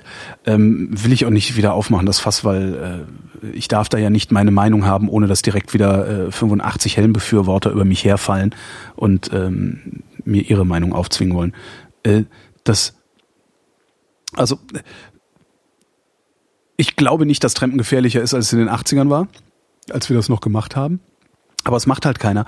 Äh, oder es machen weniger Leute, wobei ich das auch nicht wirklich beurteilen kann. Also es stehen halt echt weniger Tramper an der, an der Stadtautobahn, wenn man aus Berlin rausfährt. Das kann aber auch daran liegen, dass Busfahren äh, so billig geworden ist und auch Bahnfahren, wenn du lang, lang genug im Voraus buchst, so billig geworden ist, dass es sich halt nicht lohnt, sich einen halben Tag irgendwo in die Autobahn zu stellen, um günstig von A nach B zu kommen. Mhm. Und das Trampen ist auch natürlich durch die Mitfahrzentralen, glaube ich, sehr gut ersetzt worden. Ja, ja. Insbesondere genau. seit es dann halt Smartphones in den Taschen gibt und du überhaupt nicht mehr Aufwand Na klar, musst. das ist so, das ist so einfach. Also genau. das kannst du dir sparen, und da blöd an der Ecke zu stehen. Gleichzeitig ist es auch überhaupt nicht mehr so leicht möglich, von da, wo ich groß geworden bin, nämlich Erftstadt, nach Köln zu trampen, die, die 20 Kilometer. Früher hast du dich an die Ausfallstraße gestellt, an die, an die Bushaltestelle, an die letzte Bushaltestelle und bist dann mitgenommen worden. Mittlerweile ist das alles mit Umgehungsstraßen, ist der Verkehr halt abgezogen worden. Mhm. Und an die Umgehungsstraße sich zu stellen, ist, das geht halt nicht richtig, weil da kann man nicht vernünftig anhalten. Ähm, ja, eigentlich finde ich Trampen cool. Eigentlich finde ich das total cool, weil du halt nie weißt, auf wen du dich einlässt. Also du weißt halt nicht, bei wem du ins Auto kommst. Ja. Und du weißt halt auch nicht, wen du mitnimmst. Das, ich finde das schon toll. Aber gibt's halt kaum noch. Ist halt auch nicht mehr nötig. Ich wüsste gerne mal, wie es jetzt in weiß nicht, Schwellenländern ist oder so, wo, wo die Leute nicht so viel Kohle haben, um mal eben nach Hamburg zu fahren, ob die da dann halt noch trampen. Hm. Frage von Philipp. Oh weia. Wie viele Kilometer legt ihr ungefähr pro Jahr zurück mit Auto, Nahverkehr, Fernverkehr, Flugzeug, Fahrrad? Und was haltet ihr davon? Wie, was haltet ihr davon? Von was jetzt? Von seiner Frage? Ja, na, was halte ich zum Beispiel davon, dass ich äh, mehrere tausend Kilometer im Jahr mit dem Flugzeug zurücklege? Das kann man ja durchaus mal in Frage stellen oder zumindest äh, kritisieren. Ja, das stimmt. Ähm, ich weiß es nicht, ich führe nicht Buch darüber. Ich fahre wenig Auto, weil ich keins habe. Mhm. Ähm, ich gehe viel zu Fuß, fahre kein Fahrrad, Fernverkehr geht so. Weiß ich nicht. Ich kann keine Zahlen nennen und außerdem weiß ich nicht, was das für ein Gewinn für unsere Hörer ähm, bringen soll, wenn, ich, wenn wir hier irgendwelche Zahlen raushauen. Ja, ich wüsste es halt auch nicht. Also ich habe kein eigenes Auto mehr, das heißt, ich, ich fahre ja auch kaum Auto. Das muss ich mal aufschreiben. Ich bin jetzt seit fast einem Jahr ohne eigenes Auto. Das ist schon ganz cool. Nee, weiß ich nicht. Weiß ich auch nicht. Also früher, als ich noch äh, fast ausschließlich Auto gefahren bin, hätte ich die Frage sogar beantworten können, wie viele Kilometer ich im Jahr zurücklege, aber jetzt keine Ahnung. Ähm, der Michael wüsste gerne, warum Joghurt in Italien und Frankreich einen deutlich kälteren Kühlschrank haben muss als in Deutschland. In einen deutlich in kälteren einen, ja, ich habe mich verlesen, muss, ja, ja. In einen deutlich kälteren Kühlschrank muss als in Deutschland. Ist das so? Äh, äh, weiß ich nicht. Er hat ein Beweisfoto dazu gelegt, das aber nicht geladen ist. okay. Ja, weiß also, ich nicht, ne? Weiß ich auch nicht. Vielleicht ist der Franzose ängstlicher. Was kann Vielleicht, ja. Ich weiß es nicht. Vielleicht haben die auch andere Kühlschränke. Die mit irgendwelchen seltsamen Maßeinheiten operieren oder so. Ach so, also imperiale, äh, ja, imperiale ja. Kühlschränke. Frage von Hendrik. wie lange wird es wohl noch Rauchverbotshinweise an Orten geben, wo man selbstverständlich nicht rauchen darf? Zum Beispiel im Flugzeug, in Krankenhäusern, öffentlichen Gebäuden, Bussen oder so. Er sitzt gerade in der Bahn von Freiberg nach Oldenburg und hier klebt alles voll mit Aufklebern. Ja, wie lange wird das noch dauern? Nicht mehr lange. Sicher? Ja, ziemlich sicher. Also wirklich, ich sehe Raucher so dermaßen im Rückgang. Wahrscheinlich ist es in Berlin anders als in Bayern. Das kann natürlich sein, ja, ja. Ähm, aber ich habe wirklich den Eindruck, dass in der Gegend, wo ich wohne, das Rauchen dermaßen stigmatisiert ist. Also das ist so uncool. Man sieht das total selten. Man, man sieht das am Bahnhof, weißt du? Und dann rauchen immer die Gestalten, bei denen man es eh schon vermutet hätte. Ja, also so zwielichtige, zwielichtige Leute. Ja, die Unterschicht raucht. Das ist so Ja. das Bild, was sich auf der Straße so bietet. Ja, und Ja. natürlich die Jugendlichen, weil Abgrenzung und so. Aber Ja, aber immer weniger Jugendliche. Also zu meiner Zeit haben sehr viel mehr Jugendliche geraucht, als das heute der Fall ist. Mhm. Was die Statistiken so zeigen. Also wo es früher 50 Prozent waren, sind es jetzt 18 oder so. okay. Ich, ich kenne gar keine aktuellen Zahlen. Also das ist äh, tatsächlich, also meine Wahrnehmung ist halt, dass Jugendliche, Jugendliche rauchen halt. Äh, und ansonsten, ja, die Leute, die man so der Unterschicht, Unterschicht zuschreiben würde. Ja, also die niederen Schichten, niedrige, niedrige, niederen, niederen Schichten. Ja, ja. Also ich habe noch nie jemanden, oder zumindest nicht, nicht wirklich so oft, dass es mir hängen geblieben wäre, jemanden, der einen ordentlichen Anzug angehabt hätte, auf dem U-Bahnhof rauchen sehen. Das sind halt immer nur die, die sowieso eine Bierflasche in der Hand haben und irgendwie Ja. versifft aussehen. Aus welchen Gründen auch immer sie versifft sind. Ja. Aber die sind halt auch die, die es dann machen. Ne? Die sind halt auch die, die drauf scheißen, weil die wissen natürlich auch ganz genau, dass auf dem U-Bahnhof Rauchverbot ist. Aber die scheißen halt drauf. Ja. Wäre halt die Frage, wenn du die Schilder in der Bahn abmachst, ob die dann nicht auch wieder anfangen, da zu rauchen und dann das dann halt begründen mit, ja, so steht doch hier nicht. Also sie sind halt auch, das sind halt Assis, das darf man nie vergessen. Ja. Ja. wer auf dem U-Bahnhof raucht, ist ein Assi. So, der scheißt halt auf seine, seine Mitmenschen und seine Umwelt und Umgebung. So, und das macht er natürlich auch in der Bahn. Und das Einzige, was ihn davon möglicherweise abhält, ist dieses Schild, dem er sich nicht entziehen kann. Wäre mal interessant, die Frage, ob das funktionieren würde. Kann die Bahn ja mal machen. Ja, Schilder abkratzen ist ja einfacher als Schilder hinkleben. Martin bekäme gerne heraus, das ist der Martin, der immer die Einleitung schon mitschickt, der Martin bekäme gerne heraus, esst ihr Teller immer komplett leer oder lasst ihr regelmäßig noch verzehrbare Speisereste übrig? Irgendwie bin ich voll der Reste übriglasser, ne? Eieiei. Ich kenne, also die meisten Leute, die ich kenne, die sind so, Teller muss leer gegessen werden, äh, unbedingt alles aufessen, sauber lecken und so weiter. Auch wenn's Essen, Ähm. wenn die Soße geil ist, lecke ich auch einen Teller im Sterne-Restaurant ab. So ist das nicht. Also ich lasse total gerne was übrig und ich weiß nicht, warum das so ist. Mir fehlt sogar was, wenn ich es nicht übrig lasse. Ich kenne genug so Leute. Also ich verkehre regelmäßig mit Menschen, die auch grundsätzlich dann in der Kaffeetasse noch was drin lassen. Ist immer ein Ja. Stückchen Kaffee am Ende drin. Ja. Ja, nee, habe ich nicht. ja, aber ist auch eklig. Der letzte Schluck Kaffee ist total ekelhaft. Den kann man sich wirklich sparen. Wieso ist denn der ekelhaft? Weil da meistens so Fussel Na, rumliegen. Dann, dann musst du ihn vorher ein bisschen einmal umschütteln, schütt, also so, ne, einmal auflockern, wie, wie nennt man das? Schwenken, in die Tasse Ja. schwenken, äh, dann geht das. äh, ich esse immer auf, alles was auf dem Teller ist. Deswegen bin ich fett. Ähm, das, ich fühl, also wirklich, ich glaube, dass da ein sehr, sehr, sehr enger Zusammenhang Ja, besteht. ich auch. Ähm, ich bin halt das Kind, ein, das Kind äh, von Eltern, die im Krieg sehr gehungert haben, Ja. sehr gelitten haben. Ähm, und auch ohne, ich weiß gar nicht, ob meine Eltern gesagt haben, du musst aufessen. Ich weiß gar nicht, ob, das so ein aktives Ding war oder ob die mir das einfach nur vorgemacht haben. Vermutlich haben sie es mir einfach nur vorgemacht. Ich bin nicht in der Lage, also das ist, ist für mich eine ungeheure Anstrengung, was auf dem Teller zu lassen, wenn ich satt bin. Ich esse den Teller leer, immer. Ähm, und das Einzige, wie ich das halbwegs in den Griff kriege, ist, indem ich mir weniger auf den Teller Ja. tue. Und kleinere Teller. Die- Ja, aber das geht halt auch, nicht oft immer. Ne? Wenn du im Restaurant bist, hast du die Wahl auch nicht immer. Ja. Also das ist, das ist echt ein Problem für mich. Also es ist ein echtes Problem. Also eins, einer der, eine der Hauptstellschrauben oder wie man es nennt, oder eine, eine, eine der- eine der Hauptbausteine, die ich dafür verantwortlich mache, dass ich fett bin, ist, dass ich nichts auf dem Teller übrig lassen kann. Mhm. Ist schon echt faszinierend. Ja, ja. Ja, kleinere Teller, kleinere Portionen, immer mal die kleine Portion. Die mache ich in der Kantine neuerdings, dass ich, wenn ich da Essen gebe beim Kotzekocher, äh, immer die, die halbe Portion nehme. Und stellt sich raus, das reicht halt auch immer. Ja, genau. Patrick fragt, lieber besoffene Fußball Fußballfan-Männergruppen oder lieber besoffene Kegelclub-Frauengruppen? Auf jeden Fall letzteres, ja. weil äh, die Männer grölen und die, die, Frauen gackern nur. Ja, die, die juchzen und gackern und grölen streckenweise ja. auch. Aber und kreischen, oh Gott, genau. die kreischen. Okay, ja, ja, ganz furchtbar. Ganz, ganz furchtbar. Aber wenn du da hingehst und sagst, ey Mädels, wenn du da hingehst und sagst, ey Mädels, könnt ihr mal ein bisschen leiser?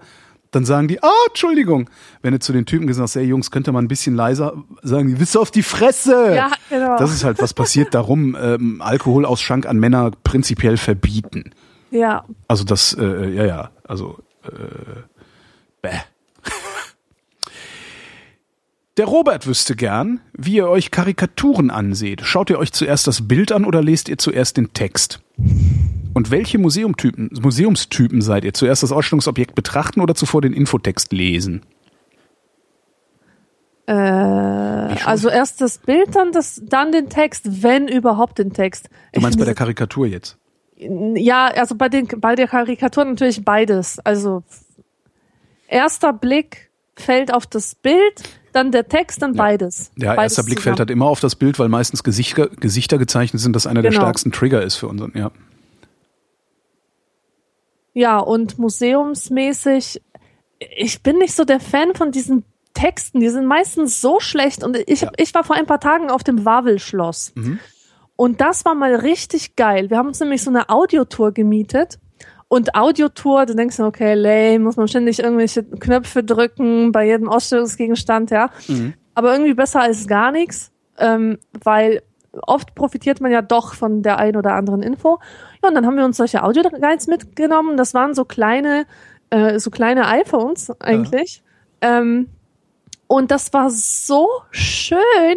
Man musste da nämlich nicht irgendwie rumdrücken auf irgendwelchen Zahlen, sondern da war so ein Mann und der hat dich einfach komplett durch das Schloss geleitet und immer so Sachen gesagt wie, gehen Sie nun in den nächsten Raum. Mhm. Zu, zur Linken sehen Sie, zur Rechten sehen Sie und so weiter. Und das war total toll. Ähm, der hat nämlich nichts Langweiliges erzählt, sondern lauter so interessante oder, oder irgendwie unterhaltsame Sachen. Und ähm, wir sind da echt entspannt rausgekommen und das war mal was ganz anderes als ähm, als so einem schreienden Museumsführer zuhören zu müssen, auf den man eigentlich gar keinen Bock hat oder irgendwelche trockenen Texte lesen zu ja, müssen. Ja, ja. Mache ich auch nicht. Wenn ich in ein Museum gehe, gucke ich mir die Exponate an. Ja, und ich finde auch, und wenn ein Bild. Wenn ein Exponat auf mich keine Wirkung hat, dann gucke ich mir den Text an. Wenn ansonsten, überhaupt. Ansonsten lasse ich das Ding auf mich wirken und gehe weiter. Ja. Ich will genau. auch nicht wissen, wie es heißt. Genau. Wenn es, wenn ich, wenn ich gesagt kriegen muss, wie es heißt, damit es überhaupt auf mich wirkt, dann ist es mir nichts wert. Tatsächlich. Ja. Also Kunst, Kunst, Kunst ist für mich alles, was aus sich heraus, also alles Kultur, äh, ne, alles kulturelle, also vom Menschen geschaffene, das aus sich heraus ohne weitere Erklärung auf mich wirkt. Das ist für mich Kunst. Ja, genau. Dann gibt es aber auch noch die Kunst. Ich sehe da, ich bin da ganz bei dir. Ich, ich sehe das halt auch so. Wenn ich in einem Kunstmuseum bin, vor allem moderne Kunst oder so, dann packt mich ein Bild entweder und ich bin sofort sinnlich ja. eingefasst von seiner Wirkung und dann finde ich das gut, oder es langweilt mich und ich gehe einfach vorbei. Ja. Dann gibt es aber auch tatsächlich Kunst, die ein gewisses Maß an Wissen voraussetzt, um sie genießen zu können. Das die bedeutet nicht, dass es irgendwie aus sich selbst heraus. Nein, aber du weißt etwas, da hat dich irgendjemand auf etwas aufmerksam okay. gemacht. Ja. Weißt du, wenn jemand sagt, schau dir mal diese diese schaut dir mal an, wie der Künstler wunderbar den Stoff gestaltet hat, dass sich das Licht darin spiegelt. Vielleicht würde mir das selber gar nicht auffallen, aber jetzt, wo mir das ein Kunsthistoriker sagt, so achte mal darauf, das ist echt ja, das, aber da, das da ist bin echt ich, eine Sache, dann, dann ist das schon wieder was anderes. Um das zu schätzen zu wissen, bin ich zu sehr Kulturbanause tatsächlich. Mhm. Das ja. ist nicht, ich will das nicht erklärt kriegen. So, ich, das, also es ist halt wirklich, es ist wirklich bei mir sehr kompliziert. Also mein Verhältnis zur Kunst ist äh, sehr einfach, wie ich es eben beschrieben habe, und genauso kompliziert aber auch, weil ich diese ganzen Erklärungen, die es dann dazu gibt, tausend Meisterwerke im Fernsehen früher, äh, diese ganzen Erklärungen, die es dazu gibt, die sind mir scheißegal. Wenn da ein Bild ist oder ein Objekt, irgendwas, das keine Wirkung auf mich hat, dann hat das auch keine Wirkung auf mich, nachdem irgendjemand mir darüber irgendeinen Sermon erzählt hat. Zumindest hat es dann nicht die Wirkung auf mich, die ich für mich von Kunst als Wirkung ja, erwarte. zumindest müsstest du dafür nicht ins Museum gehen. Weil Ja, wenn genau. du dich für die Geschichte von, keine Ahnung, von irgendwas interessierst, dann reicht es dir auch, wenn du dir den Gegenstand in einem Geschichtsbuch Nein, es ansiehst. ist auch sehr, sehr spannend, trotzdem erklärt zu kriegen, was, was, ich, was, was dieses Bild alles ausmacht. Also ich, ein Freund von mir ist ja Kunsthistoriker und wenn ich Ja. mit dem in Italien unterwegs bin, der erklärt mir dann wirklich immer, wenn da irgendwelche Fresken irgendwo sind äh, oder, oder Teppiche an der Wand hängen, der erklärt mir minutiös, was das ist, warum diese Hand von der Frau genau so gemalt wurde, wie sie gemalt wurde, warum sie genau diese Blume in der anderen Hand hält. Ja. Das sind ja alles auch, auch, auch Codes gewesen früher. Ja, genau. Um, das finde ich alles total interessant. Aber das ist nicht die Wirkung, die ich von Kunst haben will. ja. Ich will von Kunst erschüttert werden, auf irgendeine Weise. Will ich erschüttert werden. Und wenn es nur eine ganz kleine Erschütterung ist, aber das muss Kunst mir, mir geben, sonst möchte ich sie nicht. Sonst ist sie Dekoration. So. Und äh, sobald eine Erklärung zu dem Kunstwerk folgt, äh, ist, ist, ja, hat es dekorativen Charakter. Dann ist es halt, dann, dann hört es halt auf, äh, ja. Das ist so die Erfahrung auch, die ich gemacht habe. Wenn es mich nicht sofort erschüttert und ich eine Erklärung brauche, erschüttert es mich auch nach der Erklärung nicht darum fand ich damals, was, was auch sowas ist, wo, wo ich mich immer sehr, sehr schwer tue, das auch öffentlich zu sagen. Ähm, Stockhausen. Stockhausen hat nach 9-11, unmittelbar nach 9-11, Ah, das größte Kunstwerk, ja, genau. das größte Erzähl. je geschaffene Kunstwerk hat Stockhausen 9-11 genannt und dafür musste sich dafür wirklich weltweit anfeinden lassen. Dabei finde ich, hat er genau damit genau meinen Kunstbegriff getroffen und beschrieben. Meinen auch. Das ist Und das größte- Wer darf sowas sagen, wenn, wenn nicht Stockhausen, ja. Ja. Ähm, aber nichtsdestotrotz wurde er angefeindet. Dabei, dabei ist es ja nicht so, dass äh, dann das ist, glaube ich, das Problem mit dem Kunstbegriff vieler Menschen. Viele Menschen haben einen Kunstbegriff. Kunst muss bereichern und zwar ausschließlich im schönen Sinne. Das muss was. Die Kunst muss die Welt besser Ja, machen, erbauen. Äh, erbau, erbaulich sein, genau. Und das ist aber gar nicht so. Die Kunst muss erschüttern. Und das haben die da gemacht mit 9-11 und genau darum haben die das auch gemacht. Ja. Darum haben die dieses riesige Gebäude genommen, das für so viel steht, für viele Menschen, für viel Geld, für viel Entwicklung. allein schon die, allein schon die Reproduktion der Bilder weltweit, Ja. das ist ja, Andy Warhol würde weinen vor ja, Glück. genau. Und es ist aber schwierig, das, das, das zu sagen, wenn du nicht die Möglichkeit hast, äh, auch gleichzeitig dann ein solches Gespräch darüber zu führen, wie wir das gerade tun. Ja. Weil in dem Moment, wo du nur sagst, ja, das ist das größte jemals geschaffene Kunstwerk. Und das ist auch immer noch so, im Übrigen. Um das zu toppen, musst du den Mond sprengen oder irgendwie Ja. sowas zu machen, oder irgendwie sowas machen. Ähm, in dem Moment, wo du das sagst, bist du ungeheuren Anfeindungen ausgesetzt. Insbesondere von Leuten, die sich für, äh, wie nennt man die denn? Also wie nennt man denn das Gegenteil von Kulturbanausen? Äh, also wenn ich mich Kulturbanause nenne, ich bin ja nun nicht wirklich ein Kulturbanause. Kunstbeflissene, Kunst und Kunstbeflissen. Kulturbeflissen. Kulturbeflissene, die kriegen die Kotze, wenn du diesen Stockhausen-Satz wiederholst. Mhm. Und daran erkenne ich dann aber auch gleichzeitig, dass die mit Kunst eigentlich gar nichts am Hut haben, außer dass sie sie benutzen, Ja, ja, um sich als, abzugrenzen. Äh, ja, genau. Aber nicht um für sich von der Kunst was zu haben Ja. und vom Künstler. Ja, ja, ja, ja, ja. Ach, herrlich, Kunst. Endlich mal über Kunst geredet. Ich rede so selten über Kunst. Ja, sollten wir öfters machen. Ja, schickt uns Kunstfragen. Nächstes Jahr beantworten wir sie. Kommen wir zur obligatorischen Höflichkeitsfrage von Leisure. Wie geht's uns denn? Ja, mir geht's jetzt besser. Ich habe während der Sendung gefühlte hundertmal auf die Räuspertaste gedrückt, um kräftig abzuhusten, denn ich war ich- krank, aber das sagte ich schon am Ich Anfang habe der meine. Räuspertaste benutzt, um die Nase hochzuziehen, weil mir die ganze Zeit die Nase läuft. Und ich keine Tempos hier habe. Die nebenan. Ja gut, aber jetzt geht's mir besser, denn äh, also das, diese Krankheit befindet sich in den letzten, ähm, wie sagt man, Schüben. Nein. Ja, äh, Nein, es sind nur noch, es ist glaube ich Tag acht und neun von, von, von diesen neun Tagen, die man immer erkältet ist. Mhm. Ja, Deswegen blicke ich frohgemut Frohgemut in eine gesunde Zukunft. äh, ja, bei mir, äh, ich, mir, mir geht's super. Mir geht's super. Punkt. Weil ich nämlich jetzt sowas, zweieinhalb Wochen lang sowas ähnliches wie Urlaub habe. Yeah. den ich dringend gebraucht habe, weil ich seit Mai keinen Tag ohne Arbeit hatte. Was nicht ganz stimmt, ähm, wir waren auf dem Festival, da habe ich tatsächlich nichts gemacht. So, und wenn ich Arbeit sage, dann meine ich auch solche Sachen wie Podcasts produzieren. Letztlich ist das auch Arbeit, auch wenn es mir so viel Freude macht, dass ich mich nicht aufraffen muss, das zu ja. tun. Äh, nichtsdestotrotz sind es aber Termine, die ich einhalten muss, es sind Dinge, die ich mache. Ne? Und ich habe seit Mai keinen Tag ohne Arbeit gehabt, sozusagen. Und wenn es nur mal war, irgendwie einen kleinen Blogbeitrag für die FAZ zu schreiben oder sowas. Und genau das habe ich jetzt, äh, diese Woche ist es, also die nächsten Wochen sind es jetzt so, dass ich jeden Tag ohne Wecker aufstehen kann zwei Wochen lang, was ich schon mal totalen Luxus, als totalen Luxus empfinde, hatte ich früher öfter in meinem Alltag. Ich kann jeden Tag ohne Wecker aufstehen und wenn ich was zu tun habe, dann ist es nur eine einzige Sache. Und das sind ausschließlich Sachen, die mir Freude machen. Ausschließlich Arbeiten, die mir Freude machen. Also mal einen Podcast machen, mal einen Artikel schreiben und dafür recherchieren. Ja, super. Also mir geht's super. Und es ist schon eigentlich ein total erbärmliches Bild, was ich da abliefere, dass es mir schon super geht, wenn ich nur ein bisschen arbeite. Eigentlich müsste ich drei Wochen ganz wegfahren und nichts tun. Mhm. Aber das schaffe ich dieses Jahr nicht.